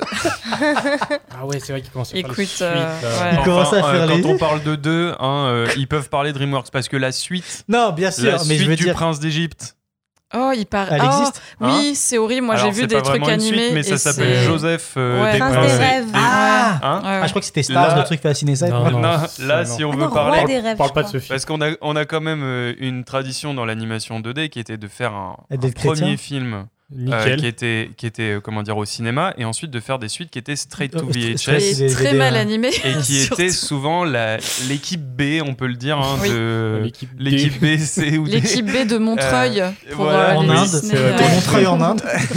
Et du coup, on peut le dire quand on regarde la différence entre les deux films, il y a une grosse différence ouais. de qualité. C'est C'est fou. c'est pas fou quoi. Ouais. Euh, du coup, voilà, après, c'est le premier studio à avoir un peu, maintenant ça arrive un peu plus, il y en a eu quelques-uns, à avoir modélisé des personnages basés sur les acteurs.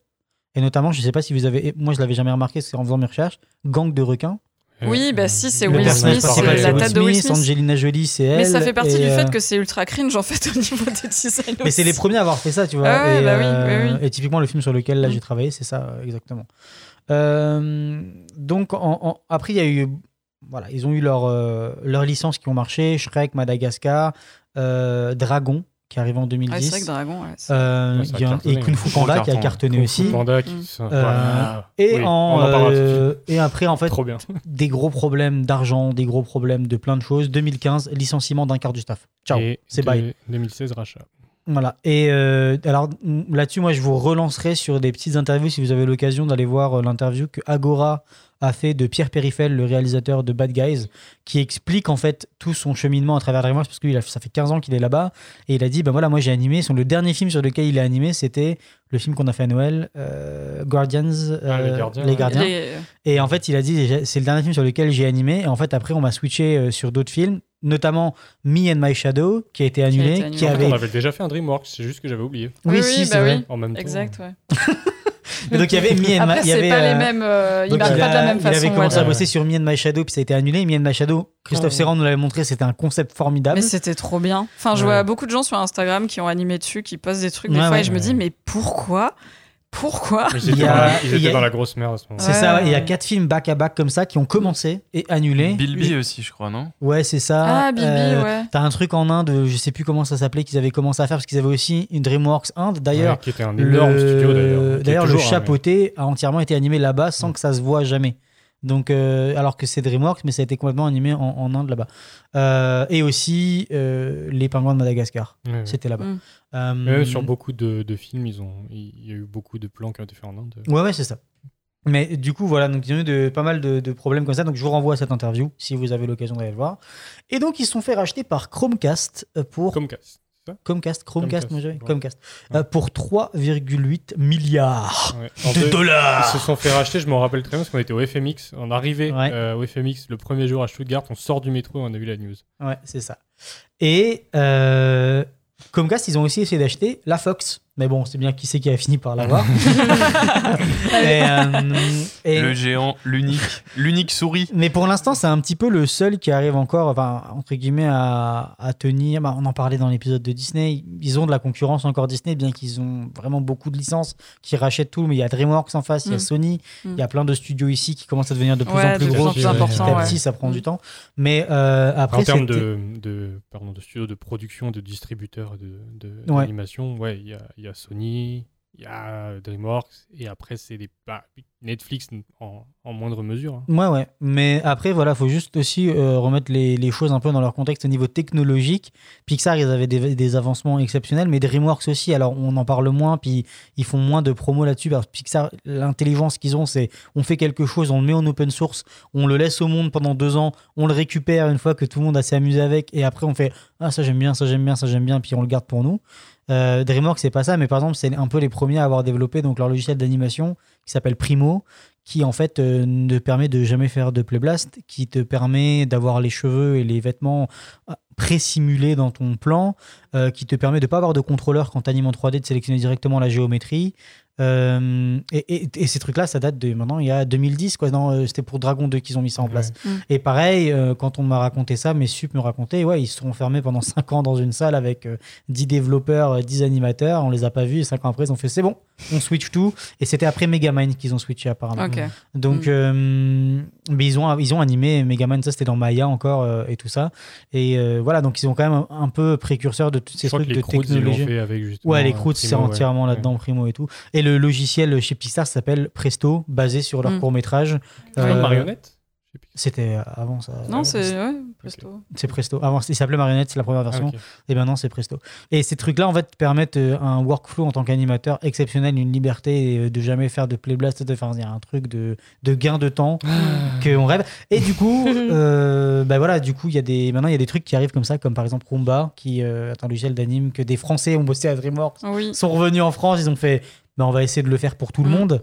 Et petit à petit, il y, a des, il y a des technologies comme ça qui arrivent pour nous. Et ça, c'est vraiment cool. Et donc, Ouais. euh, voilà un petit peu pour l'histoire de DreamWorks, très rapide. Bravo, merci. Très bien. Plein de bonnes informations. Ouais. Merci. Moi, en plus, on avait dit depuis un moment qu'il fallait qu'on en parle de ce studio, quand même, c'est Ouais, ouais. important.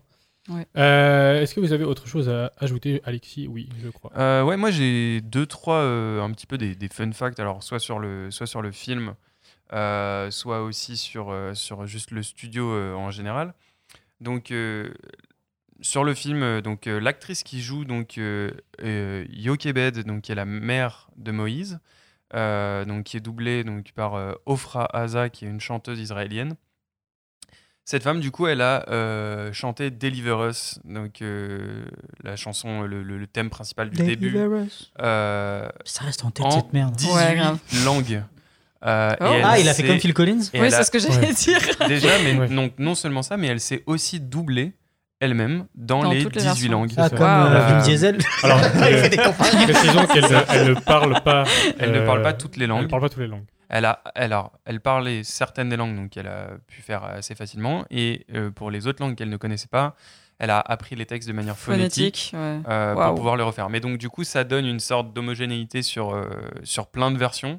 Euh, moi, j'ai regardé donc le film, en, on l'a regardé en VF, euh, mais avec l'option de anglaise. Donc je l'ai, je l'ai switché pour voir si effectivement, genre, euh, voilà. Et c'est vrai que tu peux entendre clairement que c'est la même voix. C'est la même Et c'est pas facile parce que tu sais, genre, admettons, moi je dois apprendre un texte en phonétique, genre c'est en arabe, là, les prononciations c'est tellement dur. Ouais, c'est Donc c'est bah, c'est pour ça. Donc si Ils jamais on des a, experts à si jamais fois on a de- des gens qui des écoutent ce coachs, podcast, euh, je sais pas en finlandais ou, euh, ou tout ça, enfin qui, qui qui sont finlandais, genre dites-nous si, si au niveau de la voix si ça fait du sens. Lâchez un commentaire en finlandais. c'est ça. Qu'on ne comprendra pas. Tout ce que je sais, c'est qu'en suédois, pour dire merci, c'est tac. Oui, c'est Ouais. tac. Et oui, c'est. Mm. C'est pas une blague. Et donc, euh, autre chose, donc au niveau du budget du film, donc le, le, le film, il a coûté 70 millions de dollars euh, à faire. Alors, Ouais. avec euh, l'ajustement pour euh, l'inflation, euh, on en revient à genre 110, 115, euh, euh, j'ai dit milliards. Ah, j'ai cru que j'avais dit milliards. Euh, donc ça fait 100, sert à tout 110, lui-même. 115 euh, millions de dollars aujourd'hui, ce qui est quand même un gros budget. Euh, à l'époque, c'était euh, parmi euh, les plus gros budgets euh, en termes de, de films d'animation. Pour un ordre d'idée, le- réponse c'était 200 millions. C'était le plus gros euh, budget pour un film non Disney. Voilà. Ouais, en donc, plus. euh, et donc, il y avait quand même une grosse pression pour que ça, pour que ça réussisse quand même, parce que c'était, comme on le disait, Bah, un, l'argent, des, quoi. un des premiers films. Déjà. Non, mais aussi un des premiers films de, de DreamWorks. Ouais, il fallait lancer Ouais, DreamWorks. Donc, Ouais, ouais. euh, et donc, ça a rapporté 218 millions de dollars euh, à l'époque. Donc, ça a été quand même un franc succès, même si c'était Ouais. pas un. Comment dire Énorme. ça- non ça- plus. par rapport au budget de base. C'est trois fois le budget. euh, Mm. Ouais, mais c'est pas non plus. euh, comment dire euh, C'était pas un Roi Lion, quoi. Ouais, ouais. Mm. Euh, et donc, euh, le chef du projet, donc Jeffrey Katzenberg, était pas connu pour être le mec le plus, euh, comment dire, sympa du monde. Et il est toujours pas connu pour ça. hein. Euh, Donc, notamment sur les projets sur lesquels il avait bossé à Disney, il était connu pour être un mec relativement assez dur. Euh, alors moi, j'ai lu quelque part que ça avait changé sur le Prince d'Égypte parce que c'était c'était un projet qui lui tenait cœur et, Ouais. euh, et, et qui s'était un peu adouci. Mais j'ai aussi euh, lu autre chose, donc un article sur Il y a euh, d'autres versions selon la police. sur le site de sur le site de Looper qui contredit un petit peu euh, ça. Euh, donc il cite euh, apparemment donc ça a été euh, écrit dans un bouquin et euh, c'est une quote d'un animateur qui est resté euh, anonyme mais qui disait donc que Comme de euh, par hasard. si jamais tu merdais sur le prince d'Égypte on t'envoyait au goulag et à l'époque le goulag C'était l'esclavage c'était aussi. Shrek Ah oui, si, c'est connu, c'est connu comme Oui, anecdote. et donc si, en si. fait Ouais, tu te faisais ouais, Shrekhead c'est vraiment le terme qu'ils Oui. utilisent Je crois que c'est Salty Animateur dans sa Oui, story il y en a, Instagram mais qui en c'est a pas une énormément légende. parlé. euh, Parce qu'en fait, elle, en a parlé sur son Instagram. Et Oui. il y a plein de gens qui, de cette époque qui ont témoigné. qui sont venus ouais, dire, Et donc- euh, confirmer. Et donc, Mm. c'est quand même fou parce que faut remettre en perspective qu'à l'époque, Jeffrey Katzenberg pense que le prince d'Égypte, ça va être le truc qui va révolutionner Mm. l'industrie du film d'animation avec des thèmes plus durs et des thèmes plus, euh, plus adultes. Et pour lui, Shrek, c'est vraiment un side project. C'est Ouais. le truc sur lequel ils, lequel ils mettent pas de ressources. Alors que c'est avec presque des projet proutes. indé. Ouais. C'est avec des proutes et des blagues Voilà. Et Shrek va être un, un tel succès qu'en fait, il va être la nouvelle ligne directrice de DreamWorks après. Mm. Le crade. et que on va on va avoir cette transition cette full transition vers la 3D et euh, Vers les- la comédie aussi. et vers la comédie, co- ouais. Des films beaucoup plus de comiques, quoi. voilà mes petits Euh, fun oui. facts Ben, tu disais d'ailleurs que Katzenberg c'était un projet qui lui tenait à cœur, le Prince d'Égypte, en fait, c'est parce que il avait pitché à Disney à l'époque parce qu'il voulait adapter le film Les Dix Commandements, euh, qui est un Mm. vieux péplum euh, religieux. Très, À- à très re- bon celui-là. à regarder, ouais, à regarder, ouais. Très bon film. Et, euh, et en fait, euh, quand ils ont monté euh, DreamWorks avec Spielberg, Spielberg lui a dit faut que tu fasses ce film. Parce qu'il lui en avait parlé, il a dit maintenant, faut que tu fasses cette adaptation en animation des Dix Commandements.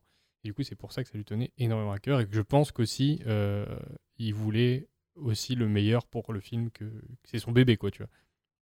Euh, quelques petits fun facts. Donc, le, film a rapporté beaucoup parce qu'en fait, il était, c'était un des films les plus attendus de 1998 au cinéma. Et euh, pour pas spoiler le, titre, euh, qui soit révélé au dernier moment et pour pas spoiler le film et qu'il n'y ait pas de fuite, euh, ils ont envoyé en fait la, donc le film au ciné, aux différents cinémas en avance, c'était obligé. Mais ils l'ont envoyé sous le nom de code Edgar Allan, en référence à Edgar Allan Poe, P-O-E, Prince of Egypt. Egypt. Waouh. nice Mm, Bien trouvé. Ouais, Brenda Chapman, c'est euh, donc euh, on en a parlé, c'est une des co-réalisatrices, c'est la première femme à co-diriger un film d'animation dans un, un énorme studio. Donc on a dit qu'elle a fait Rebelle euh, après en 2012 avec Pixar. Et euh, d'ailleurs, elle fait une voix dans le film. Elle fait la voix chantée de Myriam, la sœur de Moïse. Donc à la base, ça devait être une voix temporaire, mais ça marchait tellement bien qu'ils l'ont laissée. Et euh, Quand elle chante, euh, genre. euh, quand elle chante, elle lui fait la petite chanson. et Ah, quand, quand, elle est, ouais, quand elle Ouais. rappelle à Moïse, mais Ouais, elle ouais. fait aussi le. When Alors I la Believe. fin, je crois que c'est pas elle. Ouais, parce Non, que non, je me dis, pas euh, oh, je chaude. Mais elle chante quand même qui s'est Elle trompé de chante quand même Ouais, pas c'est mal. ça. Quoi. Ouais. Elle chante quand même pas mal. Mm. Euh, à la fin du film, je sais pas si vous avez regardé jusqu'à la fin des crédits. Oui. Donc Non. j'avais trois extraits. Euh, donc un extrait de. de Ah, il faisait les bêtisiers comme dans Toy Story. En fait, t'as un extrait de la Bible, de Nouveau, Ancien Testament, je sais plus lesquels, et de- du Coran. Et du en fait. Oui. sur euh, Oui, Moïse. c'est ça. Trois sur Moïse. Mm. Donc ils sont inspirés aussi un peu de, de tout- toutes les sources qu'ils pouvaient avoir. Euh, la voix de Dieu, comment est-ce qu'ils ont fait la voix de Dieu de- du buisson ardent? Donc ça, c'était un, un peu problématique. Parce que comment tu fais la voix de Dieu? Ouais. C'était en écho et tout. Enfin, quand alors, alors, le à la truc, euh, base de la base de la base, ça devait Ouais. être une femme et un enfant combinés. Mais ils ont jugé que ça allait être offensant pour euh, les croyants. Ça me fait penser à un truc, euh, la voix de Gandalf, quand il est Gandalf le blanc et Ouais. qu'on le retrouve dans la forêt. Ils ont pris la voix de Christopher Lee. Ah euh, oui, qu'ils ont mélangé oui. pour euh, donner la voix. Même au doublage français, tu Parce qu'en l'entends. fait, c'était la forme que Saruman aurait dû avoir en tant que, que Gandalf le blanc. Ouais. Et ils ont mixé les devants. Puis en fait, plus, ça pour, te trique euh, un peu. Ouais, c'est Ouais. ça. Voilà, c'était mon anecdote Seigneur des Anneaux. J'ai caler quelque chose du Seigneur des Anneaux. Chaque fois, elle en case une. Et donc, alors, ce qu'ils ont fait après, donc ils voulaient pas faire une voix de femme pour Dieu, ce que je trouve dommage, ça aurait pu être intéressant comme idée. Mais euh, du coup, ils ont pris euh, le, la deuxième idée qu'ils avaient, c'est de mettre tous les acteurs en même temps, qui allaient faire la, vo- le- les lignes. Sauf qu'en fait, on, on comprenait pas ce qu'ils disaient, évidemment. Tu m'étonnes. Et du coup, ils ont décidé de prendre la voix de Val Kilmer par-dessus et en gros de mettre toutes les autres voix des acteurs en ce qu'on entend les chuchotements là pendant la, la scène du buisson. Donc ça c'est tout en, en- en dessous, tu vois. Et après tu as aussi quand même la voix de qui est le même doubleur que Moïse dans les deux versions, en version française, version anglaise, dans les autres je suppose que c'est pareil. Parce qu'en fait l'idée c'est que c'est aussi sa voix intérieure qui le guide. Mm, yes. Et puis je crois que c'est déjà le cas dans les, dans les dix commandements, non?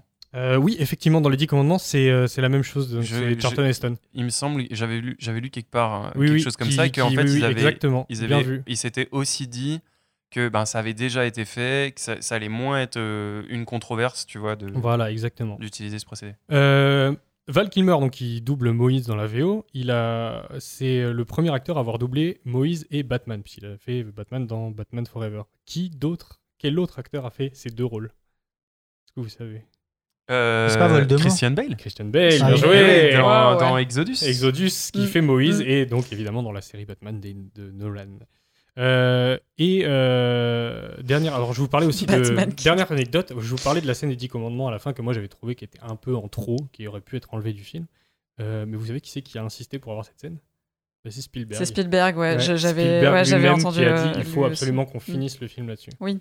Bah, Parce Bah, qu'en fait, le c'est plan final parle- est bien, mais c'est juste Oui. qu'on n'a pas besoin trop. de porter les 10 commandements. quoi. Mais c'est Ouais, aussi parce je que pense que c'est- c'est c'est ce pour rappeler que aux c'est gens. une, c'est une adaptation aussi de Mm. ça et aussi oui effectivement ça parle. C'est ce que les gens connaissent le plus, c'est Euh, vraiment la mer rouge et les. Les Ouais, Mais c'est vrai que ça fait genre, eh, il y aura un 2. Et il y a un débat aussi sur le fait j'ai l'impression que... ça fait aussi point final, euh, Ouais. genre d'histoire. Tu sais, j'ai l'impression qu'ils ont du mal à, à laisser un film un peu en, sus- en, en Ouais. suspens Oui, oui. parce que Alors- ils traversent Mm. euh, la mer Rouge du coup. Ouais. Et, euh, et, euh, Et voilà. et du coup, voilà, Surtout genre, le que- truc c'est que tu sais. Enfin, Ouais. C'est un peu là que la merde finalité, quoi. commence, Oui, surtout notamment. dans l'histoire. Parce que là, c'est là qu'il y a le 40 carême, ans dans hein. le désert après.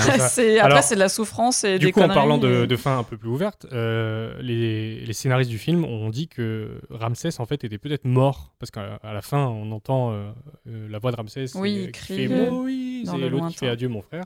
Mais en fait ils ont dit euh, il est possible que Ramsès soit mort. ils ont laissé ça ouvert, soit mort en fait, mais que ce soit aussi Moïse qui entend ce qu'il veut entendre pour garder l'espoir que son frère soit pas mort. Moi, je me suis toujours dit que là, il était tout seul, sans moyen de Oui, transport euh, à se taper jusqu'à sa ville qui est en ruine et que forcément, Bah, il allait J'espère qu'il mourir. est bon en crawl quoi. Et euh, ouais, ouais, En fait, dans le 2, il revient, il a un dos, mais genre musclé de ouf. c'est Michael Phelps ce C'est gars. ça. Et c'est le prince d'Égypte Bah 2, attends, Moïse, euh, le- euh, Ramsès le retour. on a dit plus de 90 ans, donc logiquement. Ouais, euh, Après, ils ont fait Ah la non, momie 1, il la bonne momie 2, la momie hein. 3. C'est ça. C'est les trois momies. en C'est c'est lui en fait. En plus, il est, il est chauve. il est comme lui. C'est le même design. Moi, ça m'a fait penser à chaque fois. Je me demande s'ils ont pas pris l'acteur à chaque fois. Tu, il le ressemble trop dans la Ouais. momie. Il ressemble Oui, à Ramsès. vrai que- Mais non, mais la momie, c'est adapté ouais. du, dé- du, dé- du ça dessin. momie, Non, c'est adapté de, bah, de plein de trucs. Ils se sont un peu inspirés quand même de. Ouais, je ouais, pense. ouais, ouais, parce qu'ils, euh, je crois, que j'en avais parlé. Enfin, j'en avais, j'avais lu des articles disant que la momie s'inspirait de. Moi, je voulais rajouter un dernier film, truc. En termes de chansons religieuses, parce que j'ai dit que j'aimais pas les chansons religieuses de Prince d'Égypte. Mhm. Mais si on a une euh, dans le paysage de l'animation que vous devez écouter et avec amour, c'est Infernal de Frollo dans euh, Ah oui. Notre-Dame de Paris. Ah oui, qui, ouais, euh, oui, oui. Voilà. Ouais. Oui. Bah, D'ailleurs, je trouve qu'en termes de musique, euh, j'en parlais hier avec, euh, avec Marion, mais je trouve que, alors en termes de musique, le Prince d'Égypte, il se dénote des, euh, des Disney classiques euh, et Ouais. de tout ce qui a été fait parce que c'est un, c'est une musique. alors, tout à l'heure, je disais que c'est pas des hits, euh, mais C'est pas le top c'est- 50, tu vois. Quand tu dis hit, je pense au hit parade, je pense à Ouais. Charlie et Lulu. Un ça. Mais en fait, c'est des- une musique qui, est- qui a, qui a une ambiance beaucoup plus épique et je trouve que ça rejoint l'univers musical euh, qu'on a sur le Bossu de Notre-Dame, Ouais. qui est aussi un univers musical Ouais. très épique, très large. En fait, je sais pas, moi, cette BO, elle me, elle me donne de l'espace, en fait. Elle me, elle me, quand, quand je l'écoute, t'as as vraiment aussi cette grandeur. Mm. Et c'est pas fait pour être un tube, euh, voilà, que, Non. qui va aller. Mais ça euh, c'est- bien l'image Oui. euh, et tu sais les grands les grandes constructions on parlait Je trouve que les c'est bien associé au quoi. sujet, ouais. Même euh, en termes euh, même religieux, tu vois, Ouais. comme je disais, bah, prendre Maria Carey, Whitney Houston pour euh, des, des voix qui sont incroyables quand même dans, dans, dans l'histoire de la musique pour interpréter euh, When You Believe. Moi, je sais que à chaque fois qu'il y a le générique de fin, je suis en mode genre. Ah, moi j'ai des frissons Je mets ma main sur l'oreille comme ça et je suis Ah, là, When You Believe? Et je suis en mode. moi je suis Oh allé réécouter la version euh, studio et tout Et après. après, surtout, il y a les Boys to Men aussi qui ont fait une Oui, version. Et là, je me dis, Ouais. oh, alors ça, je ferme les yeux et euh, je suis au paradis parce que, enfin, Ouais. moi, j'ai toujours été euh, très chanson justement euh, bah, de gospel, de R&B, etc. Parce que c'est une grosse partie de ma vie, euh, que ce soit en tant que chanteuse et ce que tu veux. Et ça me parle tellement qu'en fait, le générique, je le mets jusqu'à la fin parce que je suis en mode genre et tout. Et mon copain me regarde en se disant, ok, très bien. Mais c'est vraiment, ouais, ça me parle, mais tellement. Et, et j'adore en fait globalement les, les chansons, sauf euh, bah, le coup de la cour des grands, parce que je trouve que les paroles sont pas top top. Mais euh, Délivre-nous au tout début. Ouais, forte, je trouve ça incroyable dès le début d'avoir ces images tellement fortes, la musique, le, le sa mère qui va le déposer. on- Qui... Oh mon dieu, On parlait du Roi Lion, il y a fou. vraiment le même effet que dans le Roi Lion avec la chanson de début où ça coupe avec un, un gros coup de percussion Mm. et il y a le titre. Toum. Mm. Ouais. Toum. Et il y a le titre. Ça marche Ouais. trop bien. Et pour revenir sur la, la cour des grands, je trouve que ce- le, le seul, euh, disons, euh, genre euh, malus que j'ai vraiment sur ce film, c'est la mauvaise utilisation de Steve Martin, euh, qui est un acteur euh, comique, oui, genre absolument Oui. fantastique. Dont on et avait parlé dans qui Fantasia. Ils ont est pas beaucoup de lignes, hein, qui les est deux. sous-utilisé. En, en En fait, fait- c'est juste, ça me gêne pas qu'il n'y ait pas beaucoup d'humour dans le film. Ça me gêne qu'ils aient pris Steve Martin pour un film où il n'y a pas beaucoup d'humour. De Steve Ouais. Martin, Parce que je trouve que c'est. Après, c'est peut-être lui aussi qui aurait dommage, voulu essayer quelque ouais, chose de différent aussi. Peut-être, que qu'il voulait marquer les seules scènes d'humour qu'il y avait. Ouais, bah, Mm. à mon avis, c'est ça, parce que quand même, la- alors, il faudrait que je regarde en, en VO. Euh, je trouve que la dynamique humoristique, genre en français, est pas forcément incroyable.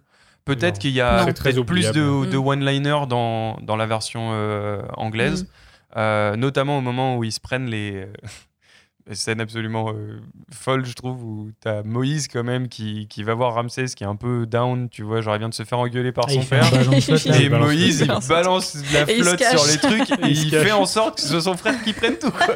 tu fais, mais Surtout qu'avant, il venait dire Oh, vous devrez lui laisser une chance et tout. Mais et ouais. il remet une couche derrière. Genre. Et Ramsès, il tombe dedans euh, Ah, de ouf, quoi. c'est Ouais. tellement. Tu sens que mauvais c'est le gars qui se fait bully par son Mais frère. Mais ce qui est temps, marrant, c'est quand même. Enfin, moi, dans l'idée, c'est Ramsès, c'est le plus grand. On est d'accord Oui, c'est Et. Moïse est le plus jeune. Ouais. Et en fait, c'est le plus jeune qui vient influencer le plus grand, alors qu'on voit très bien dans les fratries souvent Non, c'est pas que c'est le plus grand qui, a- qui amène le plus La petit à merde, faire ouais. de la connerie euh, pour que ça lui tombe dessus. Et là, Mais tu sens qu'il y c'est a quand une même le plus admiration. grand qui euh, prend. Si, Oui, ils ont- bah ils ouais, ont bien ton ça. frère, Ouais, euh, des ça. trucs comme Ils ça, ont bien et- trouvé ça, je trouve. Ouais, ouais, mais c'est leur dynamique, j'adore euh, de ce qu'ils ont trouvé. euh. Euh, écoutez, si c'est tout, on peut conclure? Conclu- Concluons.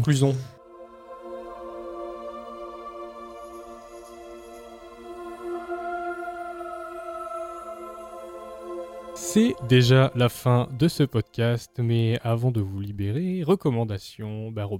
Eh bien, moi, j'ai recommandé un film qui parle aussi de religion, mais qui est adapté de l'œuvre de Victor Hugo, qui parle de Bossu de Notre-Dame, euh, parce que c'est mon Disney préféré de toute ma vie, en fait. Euh, c'est celui sur lequel je faisais quand j'étais euh, petit. J'adorais tellement ce personnage. Et, do- et en plus, c'est doublé par euh, Francis Lalanne. euh, Mais oui, Quasimodo, qui- est qui principal. est Et qui Incroyable. euh, Qui est sorti avant le Prince d'Égypte, d'ailleurs, 96. euh, La Ouais. Bossu de Notre-Dame, et euh, plus gros budget, 100 millions. Voilà, et en fait, moi, c'est un truc, moi, j'adore le, côté, bon, les designs qui sont un peu bizarres, où ils ont commencé à chercher un peu d'autres façons de faire les designs, mais le côté, euh, c'est l'œuvre de, de Victor Hugo. C'est très édulcoré comparé au bouquin, parce que, bon, à la fin, Esmeralda, elle se fait pendre En euh, même sur temps, la place Victor publique par Hugo, Frollo. parce que Oui, non, mais c'est ça, mais je veux dire, à la fin. Mais ah, tu commences pas ah, à faire un film adapté purement de Victor Hugo, tu tues des gens. en Oui. C'est ça, parce qu'à la fin, il fait Phébus, il est plus là, Esmeralda, elle est plus là, il y a plus personne, tu vois, dans l'histoire. Donc, euh, The end. C'est ça. Euh, mais voilà, donc typiquement, voilà, dedans, il y a ce, ce, ce passage infernal, bacchanal là, de, de Frollo, cette chanson qui est incroyable avec Esmeralda qui danse dans le feu et tout ça. Ah ouais. Euh, c'est- c'est- c'est c'est- c'est juste la réalisation de, de ce film, elle est, euh, elle est incroyable. Je veux dire, au début du film, euh, il est juste à deux doigts de balancer un enfant dans un puits, euh, sans penser que ben, l'eau, le puits, c'est censé alimenter en flotte toute la ville de Paris, donc tout le Ouais. monde va Oh, mais ils aiment mourir. bien balancer des gens à non, la mais tout le monde va mourir euh. parce qu'une fois qu'un un corps Oui, un meurt truc est dans contaminé, l'eau, ouais, c'est fini. oui, c'est C'est vrai, clair, il y a plein de Du jus de bébé. Ça s'appelle perdre les os. Du coup, voilà, euh, c'était mon ma recommandation. Bah tu vois, ouais, j'avais presque envie de le revoir, mais plus maintenant. Alexis. Euh, bah, du coup, comme on est dans les, dans les Disney, moi, ça va être un petit peu aussi euh, une recommandation Disney que tout le monde a vu. Finalement, c'est Hercule.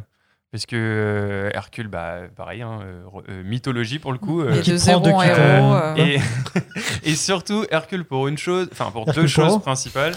Moi aussi j'allais dire Poirot, je me suis dit c'est nul, je vais pas dire ça. Et Robin euh, La flaque de dedans. la C'est gueule que de j'ai- sans pensé Hercule Poirot, je t'ai regardé et j'ai vu dans tes yeux que Ah, tu l'avais. Je l'ai déjà. Ouais. Mais ouais, pour deux choses principales. euh, une, la musique. Euh, Ouais. le- C'est chez Voilà. qu'il est le plus grand. Jumeler le gospel avec, euh, avec euh, de la mythologie grecque, je sais pas, c'est un ouais, ouais. Et euh, l'autre chose, c'est peut-être le méchant, pour moi, le plus charismatique De tous les de tous les Disney. Disney, qui est un, un Hades absolument fabuleux.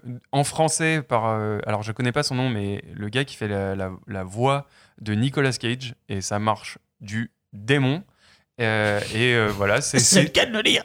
c'est- trop bien. Franchement, juste aller revoir euh, Hercule, c'est magique. Euh, Marion, qu'est-ce que tu voulais nous recommander? Euh, moi, je voulais parler d'une chaîne YouTube euh, francophone qui s'appelle Alteris. Et euh, en gros, c'est un gars qui fait des scénarios d'histoire alternatives, d'Uchronie et d'anticipation. Ah, et j'en ai il- entendu parler, ça a l'air bien. Ouais, c'est hyper cool. Et en fait, il prend des, euh, des moments dans l'histoire, euh, par exemple, euh, et, et il les modifie. Il fait Et si ça, ça s'était passé différemment Et il a une grosse partie de la vidéo où c'est des faits historiques. Et après, il montre comment il les change. Et je trouve ça hyper intéressant parce que vraiment, il pense à des petits détails. Ouais. Mais il part Euh, sur des bases réelles. Ouais, il part sur des bases réelles. Il fait aussi des vidéos euh, maintenant sur des, euh, sur des films ou des choses de la culture po- populaire. Il a fait une vidéo sur Game of Thrones, par exemple. Et si Ned Ah, n'était pas mort. Ou et si l'Atlantide avait existé Donc, euh, il, Ah, il se base ça. sur plein, plein Ça d'histoires. s'écrit comment? Alter, euh, Comme alter ego. comme, al- Ouais, ouais. comme alter ego sans le Et ego. Is. et Is, Comme le euh, début comme le d'histoire. début d'histoire, Ok. exactement. Et vraiment, c'est hyper intéressant. Et puis maintenant, il écrit aussi des, scénar- des scénarios à lui. Ok. Enfin, des énormes scénarios, des vidéos énormes. Et c'est hyper intéressant à écouter. Ça me Euh, fait ouais. penser au. Astier en avait parlé quand il faisait la promo de KV1, où il disait qu'il travaillait sur un projet justement d'Uchronie, où par exemple il disait euh, Je suis en train d'écrire toute notre histoire, mais comme si on n'avait jamais réussi à débloquer la machine à vapeur en fait. Ouais. Mm. Et en fait, il Ouais, fait ouais. comment on pallie à ça? Mm. Et du coup, il a plein d'historiens, de trucs qui en fait imaginent des technologies qu'on n'a pas eu à utiliser parce qu'on a débloqué la machine à vapeur. Tu sais, genre comment on fait si on n'a pas débloqué le métal, tu vois. Et Mhm. enfin, plein de trucs comme ça. Ouais, bah, C'est c'est un truc super comme ça. intéressant, ou- ça. Et si les Romains avaient découvert l'Amérique, genre Ouais. Ouais. hyper longtemps Ouais. avant ou des... Il y a pas mal de jeux vidéo Ouais. qui des fois font Ouais, des choses comme je ça. C'est tellement cool. Ouais, ouais. Euh, Mélanie. Euh, moi, Marocco, bah, ça va être euh, des bouquins, lisez des livres, Euh, de Christiane Desroches-Noblecourt, donc qui est l'archéologue française dont je vous parlais tout à l'heure, qui est ancienne conservatrice en chef du département des antiquités égyptiennes du Louvre, qui est décédée. Tu peux répéter ça quatre fois plus vite Alors, ancienne conservatrice du Louvre. Euh, qui euh, elle aussi a initié donc la campagne de restauration d'Abou Simbel, enfin de déplacement d'Abou Simbel, euh, qui voilà, elle avait travaillé avec l'UNESCO, et qui aussi donc a initié le déplacement de de, bah, de Ramsès II à Paris pour la restauration. Ah, et le donc projet d'une vie, quoi, imagine. ouais, non ça, mais elle est égyptologue, enfin c'est une meuf. euh, Tu te lèves un matin, tu lis tes mails, bonjour, on va- vous allez devoir déplacer Ramsès pour l'étudier. Euh, Envoyé au président, T'imagines, elle se lève euh, le matin, je vais bouger à Boussimbel aujourd'hui. C'est elle qui choisit en fait. Ouais, genre, J'ai décidé, à Boussimbad, ce sera 60 mètres plus loin. Voilà, il y a quoi. mais c'est une très très très grande euh, égyptologue euh, française. Euh, et donc moi, ce que j'avais lu d'elle, c'était l'art égyptien au musée du Louvre. Mais en fait, elle a aussi écrit des livres sur donc la femme au temps des pharaons que je vais lire parce que ça me paraît super intéressant. Et aussi sur les symboles de l'Égypte que j'avais feuilleté un petit peu aussi parce que moi j'aime bien tout ce qui est symbolique, euh, représentation, tout ça en général dans l'hi- dans l'histoire de l'art. Et euh, elle a écrit donc un livre sur Ramsès II euh, qui est, euh, je pense, à regarder. Moi, j'ai pas encore lu, mais je le, je le recommande sans avoir lu, attention. Et aussi, autre recommandation, euh, donc de l'égyptologue français Jean-Pierre Cor- Corteggiani, euh, qui est un di- dictionnaire illustré de l'Égypte ancienne et ses dieux que j'ai, qui est gros et qui te fait te rendre compte à quel point tu ne connais pas les dieux égyptiens, parce qu'il y en a énormément. Et euh, je recommande bah, le, le dico juste pour, pour checker des fois certaines formes de dieux, les associations, les trucs comme ça. C'est très intéressant.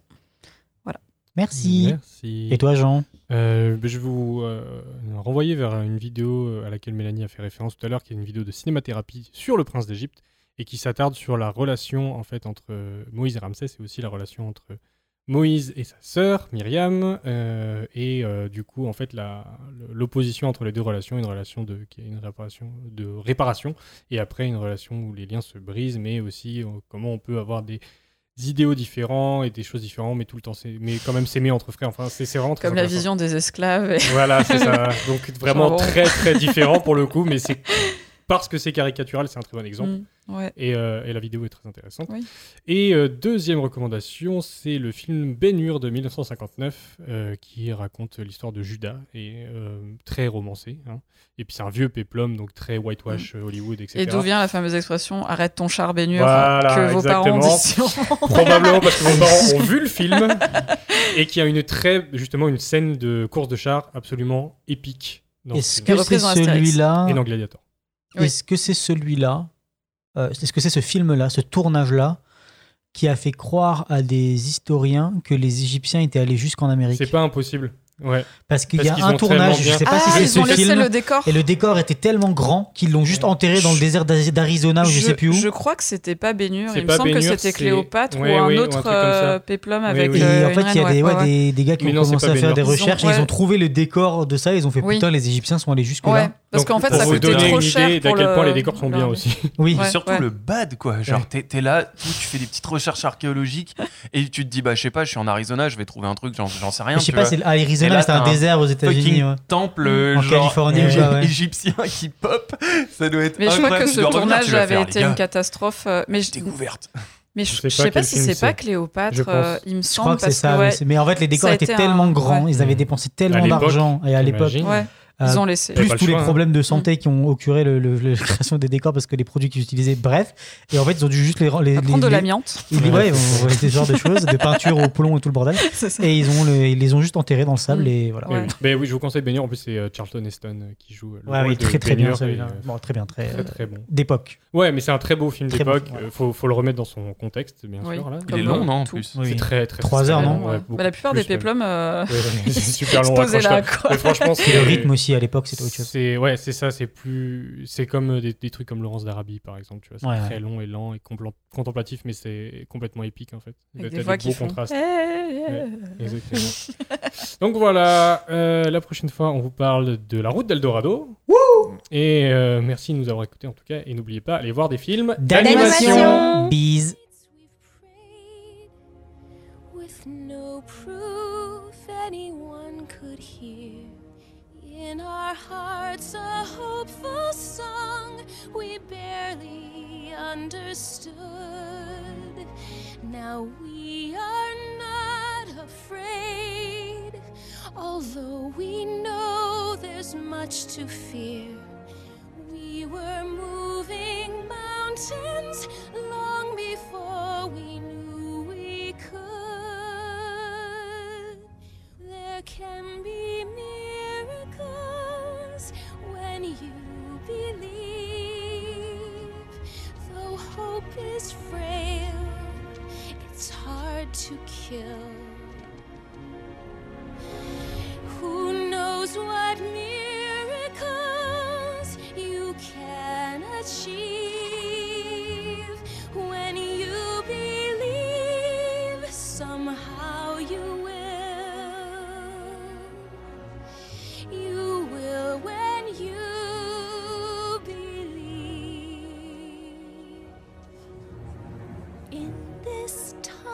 of fear when prayers so often proved in vain. Hope seemed like the summer birds too swiftly flown away.